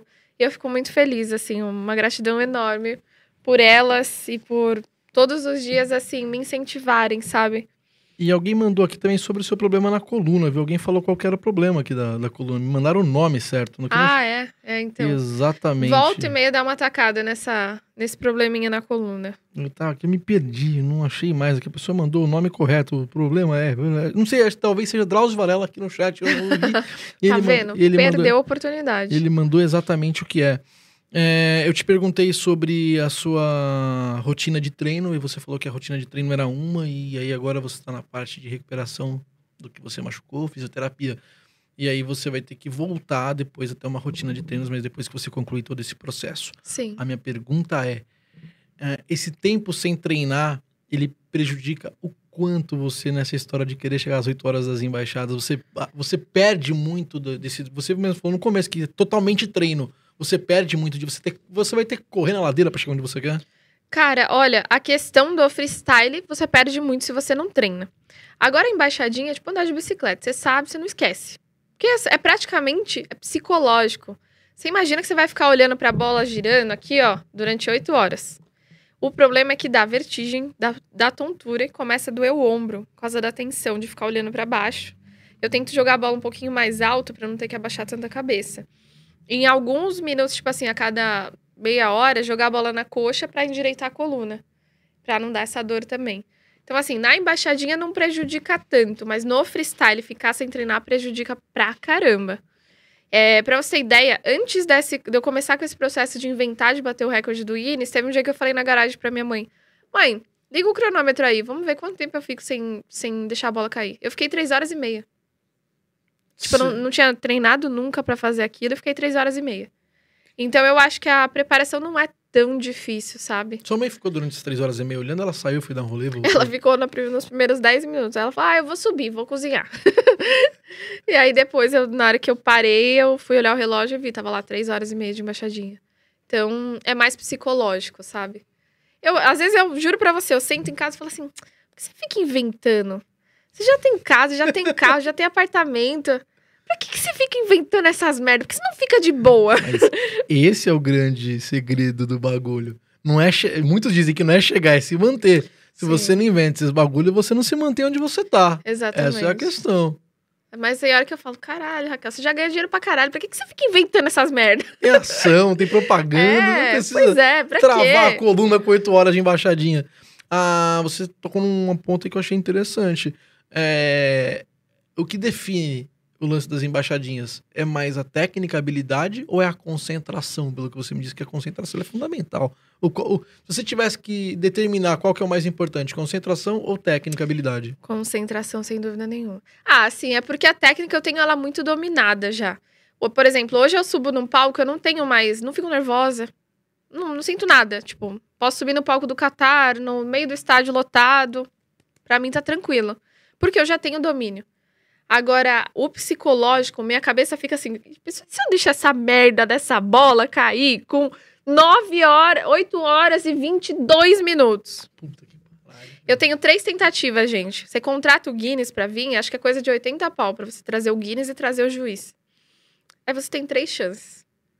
Aí eu falei, eu tenho que bater essa merda na primeira, porque se eu deixar, pensou, se eu deixar a bola cair com 8 horas e 23, E não, é entendeu? tipo a, Então é muito e não psicológico. é tipo a carta de motorista que dá pra pagar o quebra. Você tem que Não fazer tem que pronto. fazer, tem que estar ao vivo, o juiz vai estar lá. Mas assim, eu, eu sonho com isso. Eu tenho na minha casa um mural que eu coloco todas as coisas que eu tenho de meta. Isso é uma coisa que eu quero muito. Quais são as outras metas que você tem nesse mural? Cara, bater 2 milhões no YouTube, que não, não falta muito, tem 1 milhão e 770 Tá lá. chegando. É, porém, o YouTube tá meio devagar, né? Não sei se só pra mim, mas pelo que eu percebi no mercado todo, todo mundo tá reclamando que tá uma bosta. Esse canal tem 16 mil inscritos. Pra mim também tá. Continua. Não, tá. um- gente, meu canal tem 1 milhão e 770 mil pessoas. Eu criei uma série que é Batalha de Freestyles, valendo 5 mil reais. Tava dando 3 mil visualizações. Eu falei, ah, tá, tá me tirando. Eu falei, não vou nem mais fazer conteúdo. Tá Tô- dando uma puta desanimada de gravar vídeo pro YouTube, porque não, não tá dando, não, tá, virando. entregando. Não, Não tá tá entregando entregando. pros seus inscritos. É isso Sim. que eu tenho sentido também. Sim. O mer- o mercado tá muito ruim. Então, tô bem desanimada. Meta O- 2 milhões. Meta 2 milhões, que mais? É, ter um segundo patrocinador. Hoje eu tenho patrocínio de apostas esportivas. Tem a Nike, que é minha parceira também. Mas é outro patrocínio. Criar uma escolinha de futebol freestyle também. Escolinha Saquel Freestyle. Penso isso bastante na minha cabeça. Eu queria criar como se legal. fossem franquias minhas. Que fossem salão de festa. A princípio começaria em São Paulo. E aí, nessa, nessas franquias, digamos, tem escolinha de futebol, além de salão de festa para fazer festa infantil. Por quê? Eu sou convidada muitas vezes, o pai e a mãe quer me contratar para fazer presença no, no aniversário da criança. Então, eu tenho espaço, eu tenho buffet, eu tenho tudo e é só vir. então, acho que é uma veia que seria interessante. interessante. Você tem espírito de empreendedora. Muito. Se deixar, eu vendo tudo, até minha mãe. Sua mãe tá na Coab ainda? Não, Você tirou ela de lá ou ela saiu sozinha? Não, eles, a gente saiu de lá quando eu tinha uns 17 anos. Meus pais moram ali perto do Anália Franco. Moram, moram bem, uma região É, legalzinha ali. Deu certo. É, deu certo, graças a Deus. Que e... Mas assim, tem muita coisa que eu preciso fazer ainda. Por exemplo, meus pais não têm convênio. E é uma coisa que eu falo, eu preciso me programar pra começar a pagar o convênio pra eles. E é um caminho sem volta, né? Comecei a pagar, você não vai sabe. ser Você, forever. você tocou no assunto. é, do shake, a hora que você mostrou. Como é que é um. Usa seu, seu, seu, seu, seu, lado comediante pra comentar. Você não sabe o inferno que é a cabeça de um comediante. Você não sabe as Sério? piadas mais malditas que passam. Principalmente quando a entrevista tá rolando aqui, eu vou me segurando. Faz de novo só a frase. Não, meus pais precisam de um plano, de um plano de saúde. Só, Sim, só... meus pais precisam de um plano de saúde. Prevent Senior tá em promoção. Tá vendo? A cabeça de um comediante, ah, merda, nesse momento eu posso ter arrumado uma encrenca incrível, Exato. mas, enfim, a gente segue. Outras metas, continua. Bom, acho que. Acho que a princípio são, é isso, assim. Não tem. Eu não sou uma pessoa tão ambiciosa. Eu gosto de negócios, de falar de negócios, de ter negócios você paralelos. É sim, Já tive uma outra empresa de é dropshipping sim, e tal. Raquel. É, Isso é bom, não tô falando que isso é ruim, isso é ótimo. Você é sim. sim. Você é empreendedora, você é ambiciosa, isso é incrível. Não, tem Você que ser, né? Tá Senão a sabendo, gente estaciona, tá né? sabe- Exato, você tá muitas das pessoas que estão no lugar que você tá hoje estariam realmente tranquilas com o que estão ganhando, com o carro do teu apartamento, o carro está estabilizado. Falou, não. Sim. Você não, você tá se coçando. Você falou, eu não precisava, tá tentando fazer oito horas de. Você tá no caminho certíssimo, é assim que é. Eu, Não, é, eu não, eu não eu, se eu ficar, por exemplo, um dia à tarde, por exemplo, hoje, eu não consigo sentar no sofá e ficar vendo a sessão da tarde. Não dá. Eu me sinto muito improdutiva. Eu tenho que estar fazendo alguma coisa, ou criando conteúdo pro Quai ou pro TikTok. Eu não consigo ficar aleatória sem fazer nada. Tem que estar trabalhando. Vou te ensinar um segredo como ficar em casa. Assina todos os streams possíveis. HBO, Disney, Netflix. HBO assi- Max. assina todos, todos, todos, todos. Quando você sentar no sofá, você vai falar: por que, que eu tenho que trabalhar? Não, não Vamos consigo conversar sobre nisso. vida. Às vezes eu falo assim, podia ter casado com um homem rico? Podia. Pra que, que você quer ser independente? Podia estar de boa. Mas você não, você não pensa assim, eu vou te contar por quê. Porque você tem lá seu quadrinho de metas. Que tá lá no Sim. seu quadrinho de metas, tá. Ah, Oito horas de, de embaixadinhas pra bater o recorde do Guinness Book. Tem apresentadora também. tem apresentadora, tem lá franquia. Em nenhum momento no seu quadrinho tá lá "Rod- roubar Rodrigo Wilbert da Fernanda Lima. Não tem nenhum momento. Você É. não vai por esse lado, eu acho. Quem está no meu quadro, inclusive, é a Fernanda Gentil. Derrubá-la? Não, A Globo- jamais. Vai Glo- lá. a- Agora já virou, gente. A, a pauta vai ser Raquel Freestyle quer derrubar Fernanda não, Gentil. até porque a Raquel tá tentando, não sei, mas a Globo tá muito. Olha, os programas que os caras dão na mão da, da Fernanda É Tadinha. verdade, né? Se, se a Globo não tá tentando derrubar a Fernanda Gentil, eu não sei quem tá. Porque os caras dão uns programas muito ruins também. Ela, eu acho ela incrível, ela eu é ótima. adoro ela. Eu acho ela Muito incrível. espontânea, real, assim, tal. Eu adoro ela. Sabe quem, quem me levou em muitos programas da Globo foi o Thiago, Thiago Leifert? Thiago Leifert. Ele falou que ele estava fazendo uma pesquisa pro Globo Esporte de Dia da Mulher. E aí, com a hashtag, ele achou meu vídeo. Gente, invistam em hashtag. Fica a dica aí da blogueirona aqui. Isso é muito bom, porque ela, ela terminou a frase com uma hashtag. É, Invisto em hashtag, fica a dica, Invista. hashtag, hashtag, fica a dica, invisto em hashtag. Isso vira um loop infinito. exatamente. E ele falou que ele me achou porque ele jogou hashtag Dia da Mulher. E aí, dali, ele fez o bloco final do Globo Esporte, foi uma matéria comigo, fazendo embaixadinha de salto, desafiando a galera no Parque do Ibirapuera. E aquilo bombou, assim, foi minha primeira matéria na Globo. Dali ele me levou na de casa, me levou na Fátima Bernardes, participei de muita coisa com ele. Então, assim, sou fã do Thiago Leifert, assim, absurdamente. Depois disso, mais ainda.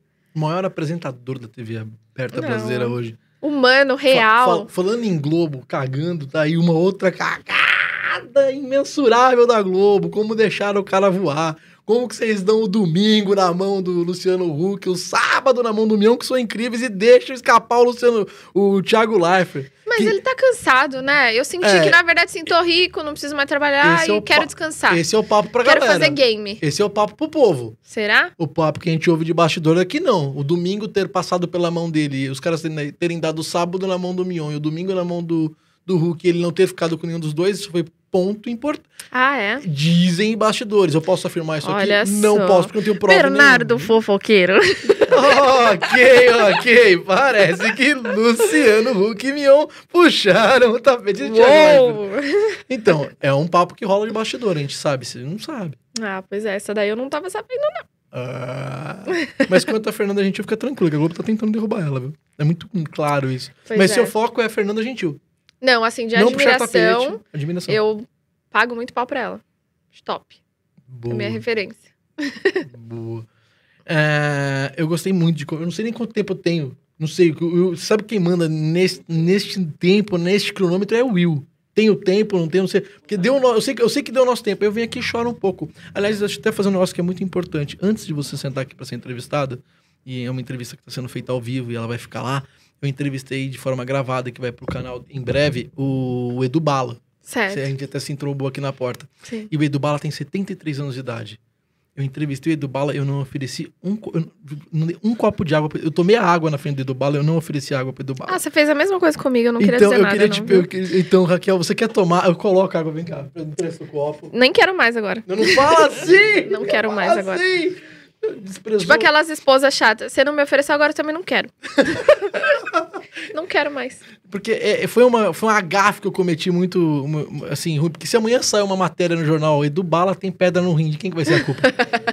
do Bernardo, Merda. que não deu água pro cara. Raquel Freestyle não conseguiu bater o recorde porque não tomou água. Com 7 horas e 53 minutos atacou a pedra no rim. Quem que vai dançar? Bernardo. É isso, gente. Quer água, Raquel? Não, obrigada. Quanto tempo eu tenho, Will? Posso ir? É mesmo?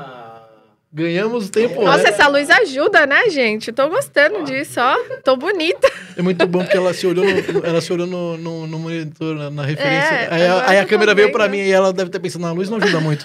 Eu mesmo que ajudo. Raquel, é, algum projeto novo pro YouTube? Alguma, você falou que tá com a série que não tá indo bem porque o YouTube não tá entregando. Tem uma série nova. Eu te- eu sempre tenho ideia na cabeça, né, gente?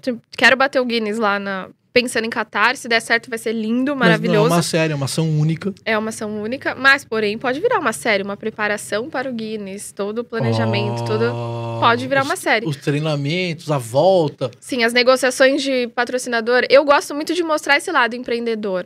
Porque o, o- o seguidor lá, ele nem imagina o que passa por trás. Às vezes você posta um negócio lá do, tomando uma, uma cerveja ou qualquer coisa assim, tem toda uma ação por trás daquilo. Então, eu gosto de ensinar os meus seguidores, porque eu sei que todo mundo quer ter seguidor, todo mundo quer aprender, gosta de aprender.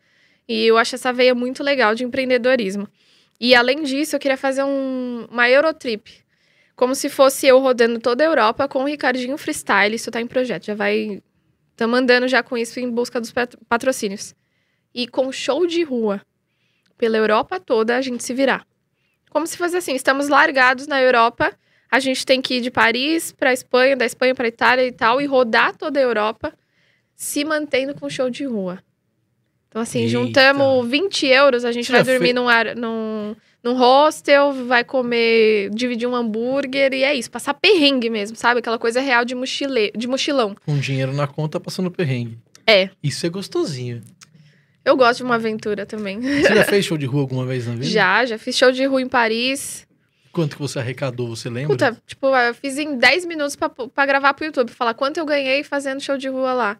Eu acho que deu 36 euros em 10, 10 minutos. em Imagina, 10 minutos? se eu ficar uma hora...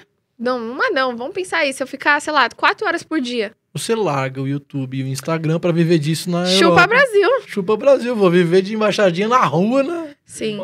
Em Paris, que é bem melhor, né não, Raul? Bem melhor em Paris do Não, que na gente, Santa é- Efigênia. Isso eu concordo É com você. real. Você j- bota uma caixinha de som, o europeu. Em Londres também aconteceu uma situação muito louca. Eu fui lá no Big Bang, na, na- no pé do Big Bang, fazer um vídeo pro, pra mim. Peguei o celular, coloquei no chão pra filmar, coloquei o Big Bang de fundo, comecei a fazer as embaixadinhas e uma musiquinha de fundo. Aí veio uma mulher, em- ro- rodou, assim. Ficou um monte de gente em volta de mim assistindo. E as pessoas começaram a vir, aonde que põe o dinheiro? Eu, não, gente, eu não tô fazendo show de rua, não. Não, não, não precisa, não precisa. E aí uma mulher que tava assistindo, ela ficou um tempão me olhando. Ela veio e falou assim: "Olha, eu trabalho pra prefeitura, pro governo aqui de Londres. Eu sou a pessoa que contrata os talentos de rua pra ficar aqui em volta. Você teria interesse de vir morar aqui e trabalhar aqui no pé do Big Ben? Olha a proposta. Caraca. Ela falou: "Eu não sei como, onde você mora e tal, mas eu consigo essa licença pra você. Você sabe o que é isso? É a, gourmet, a gourmetização da criança que fica fazendo embaixadinha no farol aqui de São Paulo com, a, com, a, com a mulher que alugou ela da mãe no- atrás do banco da praça. Vai lá fazer malabares que a tia depois devolve o dinheiro. É, eu vou, é ensin- vou ensinar meu filho a fazer isso, vou deixar ele lá no farol. Exato! E aí ela queria te contratar. Sim. E ela falou, Raquel, o potencial de ganho era assim, eu lembro que era coisa alta, viu? Ela falou, a menina que canta aqui do lado, ó, ela ganha, não sei se ela falou que era 100 libras, sei lá, por hora, alguma coisa assim. Eu sei que dava uma grana. Ela ficava oito horas. 800 libras num dia. Oito vezes, tá quanto a libra? Uns e meio? 10 dias, 8 mil libras. 20 dias, Sim. 16 mil libras. É Tô falando de dinheiro. 16 mil libras pra você folgar o sábado e o domingo. Sim, exatamente. Que é o dia que dá mais movimento, né? Que tem mais turista. É, eu sou doente, gente. Se eu fosse lá, eu ia querer trabalhar das 7 às 7, contratar uma reserva para ficar no, nas horas que eu fosse descansar. Metade e é isso, eu passava, ficava com 40% do cachê dela ainda. é isso, é negócio. Você falou da, de montar a escolinha, fazer a franquia. Você recebe muita mensagem de menina que quer seguir a mesma linha e você tem que aconselhar essa galera. No começo, B, quando eu comecei nas embaixadinhas, eu dava aula para criança. Até na China, eu tive que dar aula no, na escolinha do Xandão Luneng. E eu gosto muito de criança. É um público que eu gosto de verdade. Você assim. tem filho? Não tenho filhos por ainda. por isso que você gosta de criança. Continua. Quando eu tiver, não vai ser assim? Vai sim. Imagina uma Raquelzinha. Depois que aprende a andar? Esquece. Meu, mas se eu tiver um filho que não gosta de jogar bola, eu vou ficar muito chateada. Quando você tiver um Imagina filho, você vai. um filho que não gosta você de vai querer bola. que ele não jogue bola. Porque se ele não joga bola, ele não se machuca. Você vai falar, tô, celular aqui, ó, entra aqui, aplicativo. Você fica no desespero da criança quebrar. Ah, não, você, ai, meu quero. Deus, vai quebrar. É, Você todo mundo antes de ter filho fala bolha, isso, você né? bota no plástico de bolha, você fala, ai, meu Deus, ela quebra. Não, eu quero ter filho pra jogar bola com ele, pra levar ele na escola, pra ser mãe mesmo, sabe? Então eu, sei lá, eu queria ter filho com uns 35. Tô com 31 daqui uns 4 anos. Até lá eu gostaria de ter uma estabilidade financeira que eu não precisasse trabalhar tanto como eu trabalho Pra hoje ter mais tempo pra criança. pra ficar com a criança. Perfeito. Eu não quero ter babá ali full time, eu queria eu cuidar, eu levar pra escola, eu levar pro futebol, eu xingar ele quando ele errar o gol, entendeu? Você é uma mulher empoderada. você pode casar com um cara que vai fazer isso pra você. Ele vai ser o seu, É. o seu cuidador da criança. Ah, não sei, mas eu, eu quero estar lá. Olha eu dando ideia pra Raquel. Casa com vagabundo É. que vai cuidar da criança. Né? É praticamente isso que você falou, né? Olha, é. Eu dando a ideia mais errada do mundo É, possível. pois é. E aí eu te perguntei se você tá, você recebe muita mensagem, foi a hora que você falou que gosta muito de criança. Sim, sim. Recebo muita mensagem, inclusive para ensinar o filho a fazer as manobras que eu faço. Ou já teve pai que me contratou para festa da criança e tal, que ele falou que o, a tela bloqueada do filho era uma foto minha. Aí ele perguntar assim pra criança: Ô filho, mas quem que é essa menina que tá aqui na, no- na tela bloqueada do seu celular? Já vários pais já me falaram isso. O pai, Aí o pai é a Raquel "Filho?" Freestyle. o pai pega o celular do filho de 7 anos e fala: Filho, Quem Vamos- é essa? vamos conversar sobre. Sim, aí o pai não saber quem era, né? E aí ele pegar o celular e falar, ah, é a Raquel Freestyle, Aí ele pai. vai descobrir quem é e aí você recebe a mensagem. Sim. Aí eles querem me contratar pra ir no evento da criança e tal. Acontece muito isso. Então, essa é a parte mais legal, assim. E vocês têm, né, assim, vocês que eu digo, o- os digital influencers é, de hoje, vocês têm meio que essa pegada infantil também, tem um público infantil que é muito ligado a vocês, né? Sim. Eu percebi isso quando o Fred veio aqui, eu sei que vocês têm um público Sim, parecido. Exatamente, e aí eu comecei a receber mensagens de crianças que me seguiam, que eu não sabia, tipo, amigos dos meus filhos. Eu falei, "Meu, essa galera tá me mandando mensagem por quê? Eu comecei a entender, cara, vocês são as novas Xuxas. É, mais As ou menos Xuxas da- isso. Vocês e o Felipe Neto, vocês são as Xuxas dessa geração. Sim. O meu ainda tem um público mais moleque adolescente, sabe? É... Menos que o Fred, eu acho. O Fred acho que é um pouquinho mais infanti- infantil. E o meu é tipo, o meu Instagram é 85% homem. Caraca, Não tem mulher. você tá falando isso triste. Uma mulher solteira. Não, é porque assim. 85% homem. Não tem Não, mulher. não é que Você triste, tinha que gente. estar 85% mais. É que assim, Eu não preciso nem instalar o Tinder. eu, eu sempre fui a menina que tava no meio dos moleques. A criança, cadê a Raquel? Ela tá no meio dos moleques, ela nunca tava no meio das meninas. Então é um público que eu sempre quis atrair. Tipo, eu sou vaidosa hoje em dia, não era, mas agora eu sou. então eu sou uma pessoa vaidosa, eu passo maquiagem, eu me cuido, eu faço botox, por exemplo. Então é um lado que eu acho que, puta, pude explorar esse mundo feminino. Que a gente sabe que é um, é um mundo que dá muita grana também. Exatamente. Estética, beleza, beauty dá muito dinheiro. Maquiagem para um caramba. Exatamente. Então, assim, é uma veia que eu gostaria de estar puxando também, sabe? Porque tem muita mulher que não sabe os preconceitos, o machismo, tudo que eu passei pra chegar até aqui. Eu sou referência num meio que é totalmente masculino. Você sabe que eu não toquei nesse assunto porque eu não sabia se você se sentiria à vontade ou não. Você quer falar disso? Imagina, não tô nem aí. Mas assim, eu percebo que o machismo e o preconceito tá muito mais na mulher. Por exemplo, teve uma vez que eu fui jogar no Allianz Parque, eu joguei com vários convidados, eram todos homens. E as esposas estavam na, pra- na plateia assistindo. Eu tava com meu marido naquele dia, ele jogou junto comigo, acho que ele jogou de lateral, joguei de meia. E as meninas na, na arquibancada falando assim: quebra ela! Quem mandou tá jogando no meio dos homens? Não sei o quê. Gente, eu tava com shorts até o meu joelho, porque me deram um uniforme GG, que era o que tinha sobrado. um meião que cobria minha perna inteira, uma camiseta enorme, não tava nem um pouco sendo sexy, vulgar, piriguete, nem nada do tipo. Meu marido tava do meu lado e elas estavam gritando aquilo. Aquilo me deixou puta da vida, porque eu não tava fazendo nada. Era simplesmente porque eu era uma mulher jogando no meio dos homens. Então, muitas vezes eu vejo que o preconceito, ele tá na mulher. Não é nem no homem. Tem alguma outra situação que te irritou tanto quanto essa em Várias relação... vezes eu já perdi evento, que tipo, o cara falou pra mim, puta, minha, minha esposa não deixou de contratar. O que, que tem a ver uma coisa com a outra? Ah, porque ficou com os filmes que você é bonita e tal. Fala, gente, o que, que tem a ver uma coisa com a outra? Então o... é. E é... o machismo no futebol, ele, ele atinge, ele chega em você? Eu sei que você tem uma pegada completamente diferente. Tipo, você hoje não é uma comentarista esportiva. Você Sim. não tá lá comentando um jogo de futebol. Que ali eu acredito que exista. Tipo, o cara ouve uma mulher falando de futebol. Cara, ah, não tem de porra nenhuma. Exa isso, isso eu acho que é. Porque o futebol é um meio machista, assim. E, mas chego, chega em você, bate também. Eu entendi o lado da inveja amiga. Sim. Ai, amiga, que inveja dela que tá lá no meio deles. Essa parte eu entendi. Também tem o lado do machismo que bate em você? Bastante. Porém, o fato de eu fazer uma coisa que quase nenhum jogador ou homem consegue fazer, tipo, eu vou em programa de televisão com os caras e digo, oh, não vai fazer nada difícil, não, porque cara, sempre mandam os caras que fazem embaixadinha comigo, né? Eles já ficam assim. Ah, e agora? Vai mandar ela. Ela vai fazer o zerinho, os Paranauê, os duplo carpaccio lá. Eu vou fazer só embaixadinha. Se eu deixar a bola cair, vai ficar feio para mim. Então os homens ficam muito com esse medo, jogador. Quando vai em programa de TV comigo. Eu não posso ser menos habilidoso, habilidoso Exato, que uma tipo, mulher. Vão me zoar e tal, enfim. Então tem esse probleminha, mas eles acabam me respeitando muito por, por ser um negócio que nem, ninguém consegue fazer. Então ali tá a minha carta, a carta na manga.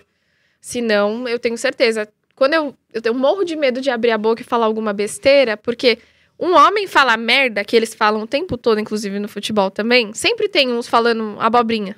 Você também já deve ter visto. Fazendo algum comentário que você fala, puta, nada a ver o que ele tá falando. Eu já devo ter feito, é porque eu não tenho vitrine pra ser por isso. Eu só não tenho essa vitrine. Cara, que eu tenho de munição pra esses caras me pegar, o dia que eu for descoberto, é até bom que eu continue anônimo, Raquel. que o dia que eu estourar, se eu estourar, eu vou preso. Vai ser cancelado. Eu vou, não, vou ser preso, eu não vou ser cancelado. E aí, o que aconteceu? É, se é uma mulher falando, dá merda. Eu fui cancelada pelo Santos. Por quê? Me chamaram de puta pra baixo, deu mais de 1.500 comentários na minha última foto do Instagram. Por quê? No dia que, acho que foi a TNT que postou falando assim, ah, é, é, governo do Rio de Janeiro libera é, público no estádio. E assim onde vai parar isso? Falou que liberava público no estádio. Certo. Acho que era só 10% do público. Certo. E aí eu comentei, uma pessoa comentou embaixo assim: só aceito, é, só concordo com a liberação do público se for todo mundo 100% imunizado. Aí eu comentei embaixo assim: só vai dar a torcida do Santos. Mas eu tava falando, porque quem que tava 100% imunizado em julho, gente? Só os idosos. torcida do Santos. Tá todo mundo alisado oh, aqui, mas é verdade. O pessoal na Baixada tá pegando muito mal com piada. Recentemente, uma comediante, a Mel Maher, foi cancelada na Praia Grande porque ela fez piadas com a Praia Grande. Então, Você e chegou assim, a ver isso? Nem vi. Ela fez piadas com a Praia Grande, aí, tipo, a Praia Grande cancelou ela. O prefeito é, fez uma nota. E aí a Mel apareceu pedindo desculpas. Ela, eu gostaria de pedir desculpas com as pessoas da Praia Grande porque eu fiz essas piadas. Porque quando eu estava fazendo meu especial de comédia na Praia Grande e eu fiz as mesmas piadas com São Vicente, vocês deram risada. Ela pegou e botou um trecho do especial onde ela tá na Praia Grande fazendo as mesmas piadas com São Vicente e o público tá rindo.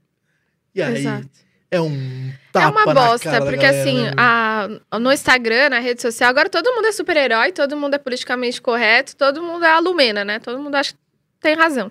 Então, se fosse um homem falando, acho que não teria dado problema, ou talvez teria. O problema é que foi, que eu sou verificada, aí a CNT eu postei e todo mundo começou a curtir, porque ficou engraçado mas é uma piada, o comentário mas é uma que eu piada fiz. que todo mundo faz com o Santista. Sim. Assim como todo mundo chama corintiano de ladrão, maloqueiro, assim como todo mundo no, no cotidiano chama o, o São Paulino de Bambi. Ainda bem que é você que tá falando, porque se não, eu falar, você é cancelada de novo. Não, sempre que eu faço piadas com o São Paulino relacionando qualquer coisa, assim, tirando um sarro disso, eu discuti. A gente tem um, um amigo que trabalha no estádio 97, Cláudio Mota, que é um São Paulino gay assumido primeiro, acho que é um primeiro gay assumido torcedor de um time que representa um time num programa de rádio. A gente sentou aqui justamente para conversar sobre isso, porque ele acha que é errado Eu não posso fazer piadas com o Bambi. Mas ele se acha no direito de continuar fazendo piadas falando que o corintiano é pobre. E aí eu falei pra ele, se a gente tirar tudo isso do futebol, a gente vai começar a matar o futebol. Ah, chato pra caramba, E aí entra numa discussão politicamente correta, onde tá, mas... E aí, e se você é um, um, gay, você como é que você encara essa piada porque você é uma minoria que tá sempre sofrendo? E aí você vai entrar num... E, e a gente tá correndo um risco, a gente tá num, a gente tá num momento onde realmente as pessoas, você acabou de deixar bem claro aqui, você tem medo do que você fala. Sim. Você tá pisando em ovos. A gente vem pisando em ovos, só que eu acho que o problema é justamente não é o que a gente fala e nem é como as pessoas recebem, é como as pessoas estão lidando com isso. Porque hoje você não é só é, atacado quando você fala alguma coisa que é muito. Por exemplo, a piada que você fez ela é uma piada que pode te, te pegar lá na frente. Eu, mas tem piadas que você faz hoje no meio. Uh, o grande problema é a consequência, porque as pessoas não querem só que você se retrate, ou só que você entenda que, poxa, ali talvez eu não pudesse ter pisado, poxa, talvez eu fui longe demais quando eu falei isso, que longe de ser o seu caso quando você chama a torcida do Santos de velha, que é uma piada de senso comum. O grande problema é, essas pessoas é, pegam algo que você errou, elas vão querer acabar com a sua vida. Então elas vão em patrocinador seu, elas, enquanto elas não verem que você tá realmente na merda, acabei com a sua vida, sabe? Enquanto elas, tipo, não tiver sangue é, não está resolvido o problema. E, e, assim, só que essa não é a solução do problema. A solução do problema é erramos, vamos conversar sobre o negócio. Sim. Vamos sentar e vamos tentar entender. Vamos mostrar onde o outro errou, onde o outro acertou, por que, que errou. E isso não está não tá rolando. Você errou, você falou alguma coisa, é caça às bruxas, é fogo na bruxa. Sim. Inquisição total. Esse é o grande problema de hoje. Sim, e foi tenso. Nossa, para você ter ideia, teve pai de família. Eu comecei a entrar para ver quem tinha comentado. Você mereceu machucar o joelho. Eu tinha acabado de operar, eu tava na, tipo, de cama, de muleta, operada, tinha acabado de divorciar, tava, tipo, no fundo do poço. Me enfiaram mais no poço ainda, assim.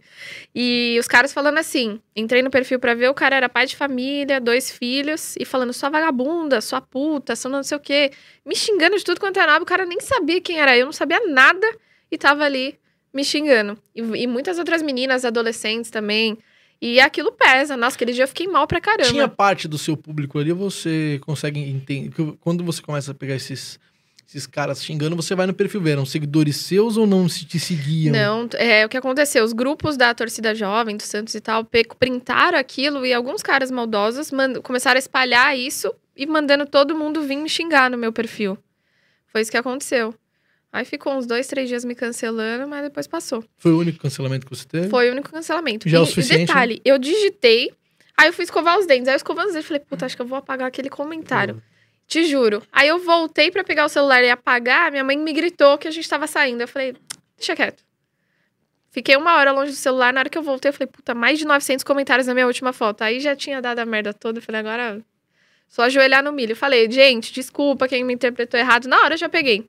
Nem falei com assessoria nem nada. Falei, já peguei o celular e falei assim: olha, gente, desculpa se eu ofendi, não foi meu objetivo. quis fazer uma piada, assim como a gente brinca com os outros times, mas é isso.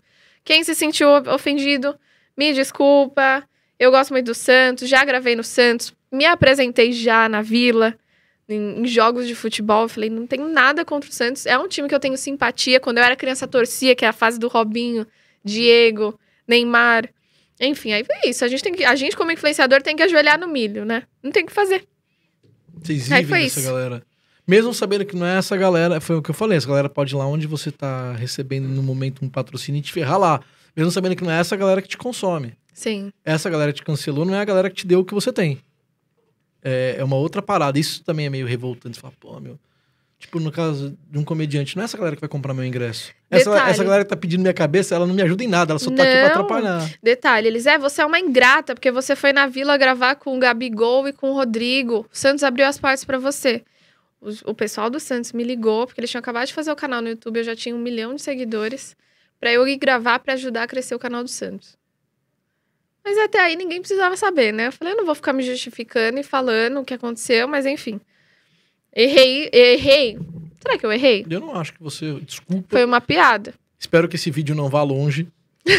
Espero que isso aqui não dê um corte, porque eu posso me ferrar muito. Mas é bom que eu não tenho vitrine, também não vão querer me cancelar. Mas eu não acho que você, você fez uma piada. É aí, que, é aí que eu acho que tá o lance da, do vamos botar fogo na bruxa, tá ligado? Sim. Você fez uma piada e por causa dessa piada fizeram o um inferno, saca? E eu tenho certeza que algumas dessas pessoas que tentaram colocar fogo em você no momento dessa piada, elas vão estar tá na casa delas, elas vão entrar em alguma outra polêmica que elas vão ver acontecendo na internet, e elas vão falar, nossa, olha o pessoal de mimimi aí. É, porque não bateu neles. Porque o grande problema da piada é quando a piada bate em você. Se a piada te acerta, é nenhum problema. Se ela não te acerta, o outro lado tá sendo mimizento. E assim a gente vai seguindo o mundo. Você tá num lugar, você tá num show de comédia onde você tá rindo de todas as piadas e tá tudo legal. Quando essa pessoa for fazer uma piada no palco com é, freestyle, aí você da plateia vai ficar bravo. Eu não tô dizendo que você é. vai ficar, mas eu tô dizendo aquela pessoa. Então eu não vou, não vou usar você como exemplo, porque você não é o perfil de pessoa que vai ficar brava. O cara tá lá na plateia assistindo um show de comédia. O cara tá fazendo piada com tudo, essa pessoa tá rindo. Quando ele fizer piada com um frentista, esse cara é frentista, ele tá no banco, na cadeira assistindo o show, ele fala: por que com um frentista vai ter piada? Porque, ô filha de uma mãe, você riu da piada com o cobrador, você riu da piada com a modelo, você riu da piada com a celebridade, por que, que não pode rir da piada com você?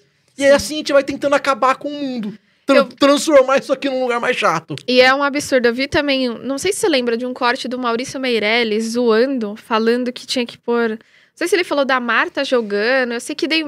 as feministas pegaram aquilo para Cristo. Querendo, tipo, dizer que o Maurício Meirelles estava menosprezando as meninas que jogavam futebol. Gente, eu vi aquilo, eu não vi maldade nenhuma. Não tinha nada ali. Só que assim, eu acho que o preconceito é mais ou menos assim. Se você já tem aquilo com você, já é uma ferida sua, qualquer o que a pessoa falar vai virar um problema para você. Então ali eu lembro que o Maurício Meirelles não fez nada, mas virou um burburinho ali no meio das feministas, da galerinha de mulheres que jogavam futebol. E eu não vi nada de maldade no que ele falou. Ele tava fazendo piada, até porque ele é humorista igual vocês. E olha, vocês sofrem, hein? Vocês não podem falar nada, tudo vira polêmica, tudo eu é um problema. Fiz show durante alguns anos com um comediante chamado Humberto Russo. E o Humberto ele tinha um texto, o que é muito delicado, onde ele falava sobre um possível Papa negão. Uhum. E nesse texto ele mostrava o quanto nós somos, o quanto o nós não, o quanto as pessoas são racistas e o quanto o racismo é, é idiota, saca? É uma piada onde ele não, ele não estava sacaneando os negros, ele estava mostrando com a piada o quanto o, o, popular é racista e realmente o mundo ele é racista. Isso é um fato. E ele fez essa piada durante muitos anos e eu lembro que eu fiz show com ele durante muitos anos e uma vez a gente tava no show, quando acabou o show, uma mesa com três meninas negras chamou a gente para conversar. Hum. E aí a menina chamou, juro por Deus, isso aconteceu. Ela, ela pediu desculpas para ele. E aí a gente meio que se entender que desculpas, porque eu vim assistir o show de vocês há uns dois anos atrás. E ele começou a fazer esse texto, eu saí do show e eu fui embora, indignada com a minha amiga que estava comigo, falando que, olha, a gente veio se meter num show de um comediante racista. Ela falou, naquele dia eu estava um pouco alterado porque eu tinha tomado alguma coisa antes do show, que é natural, e eu meio que não parei para ouvir. Eu só entendi o que ele tá. Eu só. Eu só Pegou o, o que ela queria. Eu, exatamente, fui embora, não fui tentar entender. Naquele dia que ela voltou pro show para ver qual é que era, falou, não voltei para ver qual é que era. E aí ela achou que encontrou alguma coisa que ela tinha desenhado na cabeça dela que era realmente um comediante racista. E aquele dia ele fez o mesmo texto. E ela tava sem beber e ela realmente entendeu qual é que era do texto. E ela chama a gente pra pedir desculpa. Então acho que, até no caso das piadas, hum, é, muitas vezes acontece isso. As pessoas elas nem tentam entender a piada. Elas nem ouvem a piada. Elas se. Ah, ele fez uma piada e ele falou gay nessa piada, ele está sendo homofóbico. Não, de repente eu estou numa piada mostrando quanto a sociedade é imbecil ao ser homofóbica, saca? E, e aí, mas a gente, foi, a gente vai entrando num caminho que as pessoas meio que já não querem mais ouvir nada, as pessoas elas não querem mais tentar entender, elas não querem mais tentar debater, elas só querem encontrar só querem um problema, apontar. catar esse problema e botar fogo no, na pessoa que está ali e vão embora, porque essa é a diversão. Exato. Em vez de tentar realmente entender, saca? Vamos tentar entender o, o, o, o, que, que, é, o que, que é o problema, saca? Tipo, ah, a torcida do Santos não é uma torcida velha. Em geral. Não, Tem não é. Até estatisticamente não é, mas é, isso é só realmente uma piada. É Depois uma... eu fui estudar, ver alguma coisa a respeito. Entendeu? Não, então, pelo contrário, dizer, a geração do Neymar aqui é tudo nenhuma molecadinha. Cri... Nenhuma criança vai assistir, vai, vai, vai receber o seu, o seu print. Aí falar, ah, é, torcida de velho, vou parar de ser santista. Porque essa, esse, seria, poderia, é. esse poderia ser o impacto da piada na cabeça do cara mais lunático que tá analisando a situação, tá indo contra você e quer te bater. Ah, mas essa piada aqui, ó. Pai, virei, agora eu quero ser palmeirense, porque, ó, vi aqui que a Raquel postou que. De... Não vai acontecer, saca? E não é assim, é só uma piada. E as pessoas pegam uma piada e fazem dela um problema. Então, quer dizer, a gente tá numa sociedade que tá muito afim de problematizar em vez de e realmente ir atrás e resolver coisas importantes. Exato. Nossa, eu tenho muito dedo hoje em dia. Tá eu sempre tive, né? Mas depois dessa situaçãozinha, parece que eu me moldei mais ainda para tomar cuidado no que eu falo no ar e tal. Aqui eu até tô falando demais, depois a Lu Barbosa vai brigar comigo. Essas pessoas, elas não estão nem aí se realmente existem casas de cuidadores de idosos que maltratam idosos. Se essa matéria aparece na televisão, essa pessoa não vai ter a revolta que ela teve com uma piada. É, e isso realmente é importante quando você fala de pessoas velhas, saca? E até pessoas teve... idosas, pessoas. E aí, tipo, ninguém tá, saca, preocupado com isso. As pessoas estão realmente preocupadas em. Em causar, simplesmente colocar isso. fogo na pessoa. Porém, assim, entre esses 1.500 comentários xingando, direct e tudo, teve muito Santista que veio e falou assim: Raquel, vim aqui só pra te mandar e falar que você não falou nada demais, que tá tudo bem. Então teve muita gente fofa, legal, que era Santista, que viu toda a situação e falou assim: puta, me pedi desculpa pela torcida estar tá fazendo isso com você, você nem merece e tal. Você é super gente boa, enfim. Aí É, morreu o assunto, É assim- acabou é assim e que ficou fun- por isso. É assim que funciona a vida, viu, Raquel? O cara vai lá e comenta naquela, naquele print que rodou seu. Ah, sua puta, eu não acredito que você fez esse comentário. Ele dá o enter. E a timeline dele baixa. Aí aparece uma foto da, do shake em algum lugar. Ele vai lá e posta no shake. Esse é o gambá, tá fazendo o que aí? É. Quer dizer, é assim que funciona. A vida vai seguindo assim. Eu fico pensando como que é a vida de uma pessoa que faz isso. Quando eu leio um comentário desse ou um, um xingamento que nem esse cara que era pai de família que me mandou, eu fico pensando o que passa na cabeça dessa pessoa. Ele tinha um filho, acho que de quatro anos, outro de seis. O que, que ele ensina pra essa criança? Sei lá, eu começo a refletir sobre Quem tudo estamos- isso. Eu falei assim, Quem estamos formando? Exatamente. Que vem, que vem tipo, por aí. Ainda tinha na bio dele falando alguma coisa de Deus. Família em primeiro lugar, Deus não sei o quê. Eu falei assim, gente, que exemplo top que você tá dando. Isso sim é família cristã brasileira. Pois é, eu fiquei indignada de ver aquilo. Eu falei, que, que maldade no coração que as pessoas têm hoje em dia. Você acha que a sua assessoria tá preocupado com quem a gente conversou aqui agora? Vixe, deixa eu ver a cara dele. Ele tá sorrindo, mas acho que não Mas sei. é um sorriso. Tá, tá com medo? Eu acho que ele nunca mais vai deixar Oi? eu ir em nenhum podcast. Você quer, quer que a gente edite alguma coisa? Eu que eu te dou uma péssima notícia, tá ao vivo. É, tá ao vivo, não dá mais. Já era. Fica tranquila, acho que. é- Eu acho que isso, é- isso, é muito, isso, é- isso é muito importante, porque acho que a gente. Principalmente você que trabalha com comunicação. A gente também não pode é, começar também a ter medo de se pronunciar, entendeu? Eu acho que. Se esse é- posicionar. Exatamente, porque é assim que a gente. É disso que a gente vive. Entendeu? É começar a ter. é, a gente tem que ter bom senso, é lógico, e é isso.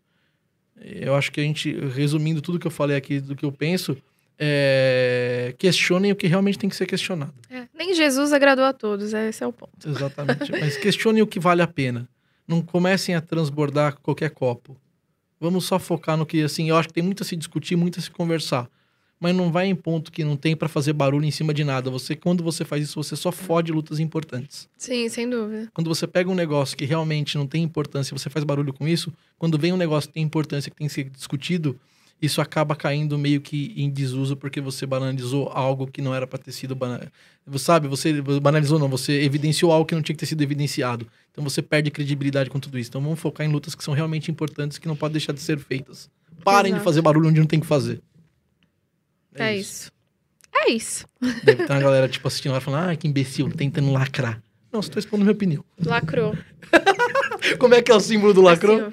Assim, Tem um símbolo do lacrou? não, a gente fala, né? Não é isso. Acabou.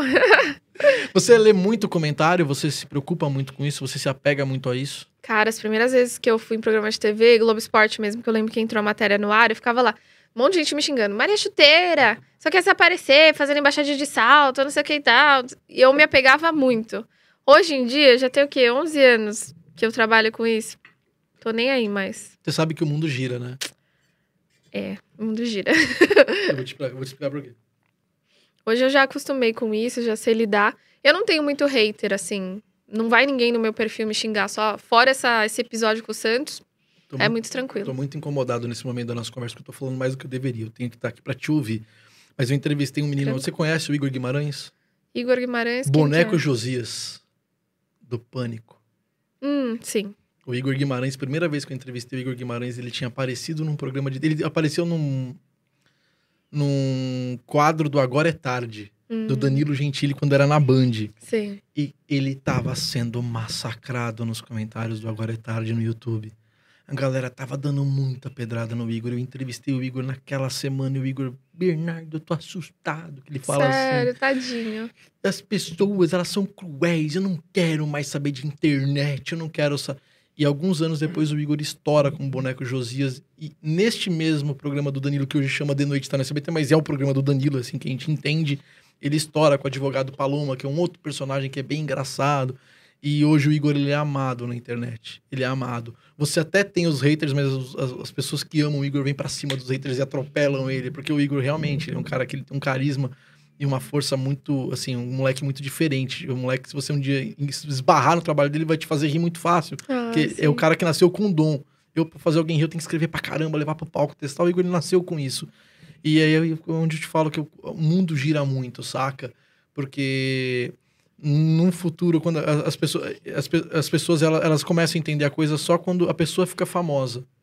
Ou quando as coisas dão certo para essa pessoa. É aí que o hater começa. Tipo, eu tiro muito exemplo porque eu fui esse cara. Quando eu vi o Thiago Leifert, que você citou aqui aparecendo na Globo, eu fui o primeiro cara da pedra. Eu falei, o que o cara tá fazendo em pé? Cadê o Léo Batista sentado na bancada? O que esse cara tá fazendo piada? O que tá acontecendo? Até eu entender que aquilo tava revolucionando um bagulho que era novo, que eu não conseguia aceitar porque era realmente novo, eu, sabe? Eu já fui esse cara. De olhar e, e aí hoje eu tento me esforçar falando, não, peraí, eu não gostei disso, mas peraí, deixa eu tentar entender. Saca? E eu acho que é por isso que eu falo que o mundo gira. O hater de hoje é o cara que amanhã vai estar tá te chamando, pô, desculpa, no começo eu não te achava muito legal, hoje eu entendo seu trabalho. E as pessoas elas agem muito por impulso e por emoção. Sim, tem total razão. Assina embaixo. uh, Will! vou te falar, vou te contar um segredo, viu, Raquel? Este podcast ele tem direito a uma hora de estúdio. Hum. Isso aqui é uma parceria. Ah, é? Estamos em uma hora e meia. Geralmente, quando dá uma hora e quinze, este rapaz Já que tá ali. parar. Não, ele tá com. Este porrete, ele tem um desse lá guardado. Ah, eu, eu tô com esse. esse então fica tá na mesa para eu me defender. Ah, entendi. Entendeu? Este fica na mesa para eu me defender. E aí, geralmente, ele tá tentando dar na minha cabeça com este porrete aqui. E não, ele está aceitando, então eu vou seguir. Ainda bem que você me deu mais este tempinho. Ó, nobre dono do estúdio.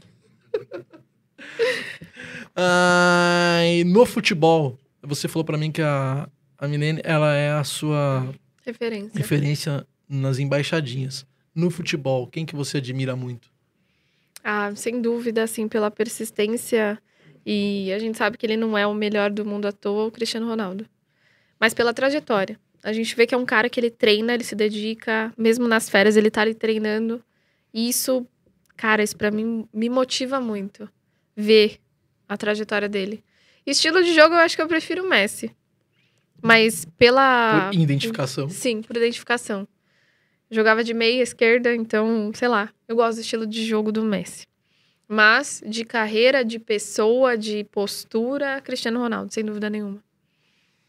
O, o quanto você acredita que na, na vida de alguém que está tentando alguma coisa ligada ao esporte, o quanto você acredita que o, o talento e, assim, numa porcentagem, você acha que o que é mais importante, o talento ou a dedicação? Puta.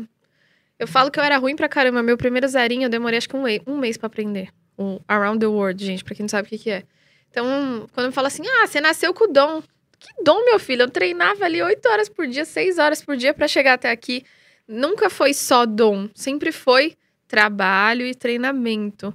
Então, eu acho que dedicação é muito mais importante do que o, o dom. Eu, e eu também acredito que a gente teria muito mais talentos no Brasil, tipo ídolos, craques, melhores do mundo, se a gente fosse mais dedicado. O brasileiro, ele é muito relaxado. O Ronaldinho Gaúcho, ele não foi, não, não foi ícone porque ele treinava muito, e sim porque ele já nasceu com esse dom. É claro que ele tem o dom. Imagina se ele aplicasse isso em treinamento também.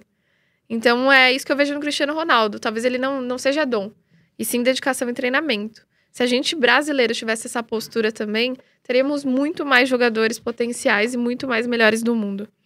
O Ronaldinho Gaúcho, você falou dele, ele é um jogador que ele se enquadra meio perto do que. Do freestyle. Exatamente. Eu acho que deve ter sido o jogador, o profissional de, da atualidade. Sim, um dos pioneiros do freestyle. O Ronaldinho, eu acho que é considerado o jogador que mais faz manobra de futebol freestyle. Ele e o Cristiano Ronaldo também faz TATW, MATW, algumas manobras mais difíceis. E os dois são muito bons. E quem começou, se eu não me engano, foi um dos primeiros a fazer o zerinho, foi o Maradona. E eu ia te falar do Maradona agora. Eu tem outro rapaz aí que a gente perdeu ele recentemente, é... que se ele tivesse investido nisso. Sim, ele era bom. Esse negócio absurdo. Talento, assim, jogava a bola pra cima, pegava atrás e tal. Bolinha de Enfim, tênis. Fera, fera. Muito fera. E você às vezes esbarra em moleques, crianças fazendo isso, você fala, puta, tem, tem um potencial. Vamos treinar, vamos focar. Você às vezes esbarra. Deve ter muita criança Cara, que te manda vídeo. Tá aí uma coisa que tá no mural que eu não te falei. É, eu queria fazer uma ONG Raquel Freestyle. Mas a ideia dessa ONG não era estacionar num lugar e ter um, um plano fixo. Eu queria rodar o Brasil em busca de talentos. E pegar essas crianças e dar a oportunidade de levar para peneiras internacionais, olheiros gigantescos, nem pensando em dinheiro. Porque onde eu cresci, eu morava em, no Promorar ali, que era quebradaça lá. E ali tinha muita gente que jogava muita bola. Muito moleque que eu falava assim: esse moleque tem potencial para estourar. Que foi convidado já para jogar, tipo, no Mauense, em times grandes. E eu lembro que os meninos não iam, porque a mãe não tinha o dinheiro da passagem. Ela trabalhava de faxineiro o dia inteiro, trabalhava, sei lá, onde o dia todo, e não tinha quem levasse a criança para fazer esse teste para tentar essa peneira. E eu, eu olhava aquilo, hoje eu, eu olho e falo assim, putz, imagina o tanto de talento que a gente tem nas periferias, nas quebradas, que nunca vão ser encontrados, porque não tem uma mãe que tem uma passagem ou não tem um vizinho que pode levar a criança para fazer o teste. Então era uma coisa que eu gostaria muito de fazer, pegar essas crianças assim, ídolos. Você vê que o moleque tem, você vê ele no meio de 50 crianças, você vê que o moleque brilha, joga muito. E pegar ele e falar assim: "Vamos lá, a gente vai fazer um teste no Paris Saint-Germain na base, no Barcelona na base, vou levar esse moleque pra, sei lá onde, eu não queria nem nada em troca". E só dar essa visibilidade que eu vi muitos amigos meus passarem e não terem. E você já conversou com alguém sobre uma ideia muito boa. É. A ideia da ONG. Porque você, assim, não adianta você montar a ONG e você não ter como capitalizar ou não ter como é, chegar nas pessoas. Você tem a possibilidade de capitalizar isso, você tem a possibilidade de chegar, porque você tem o veículo de comunicação. Você é um Sim. veículo de comunicação. Sim, eu queria muito rodar o Brasil, até virava um quadro pro YouTube, caçando talentos. Isso é legal, hein? Tipo um Joga Bonito, que nem teve há muitos anos atrás já na TV. E capitalizar, pegar a criança uma de cada estado, visitar o Nordeste, visitar todos os lugares possíveis atrás desses mini talentos. Programa de futebol, você tem alguma ideia que você gostaria também de colocar no papel? Puta, um quadro no programa de televisão é uma coisa que eu gostaria muito. Tipo, desafiando jogadores, que seja desafio de travessão, desafio de embaixadinha de salto alto. Chegou até a ser falado de criarem um desafio assim, de eu visitar é, os times de futebol e fazer um desafio com eles de salto alto. Imagina, tipo, pegar Legal os jogadores e colocar. Só que aí os clubes ficaram meio assim. Porque pro cara quebrar o tornozelo Exatamente. com... é Foi Coisa isso que eles pensaram. nesse ponto.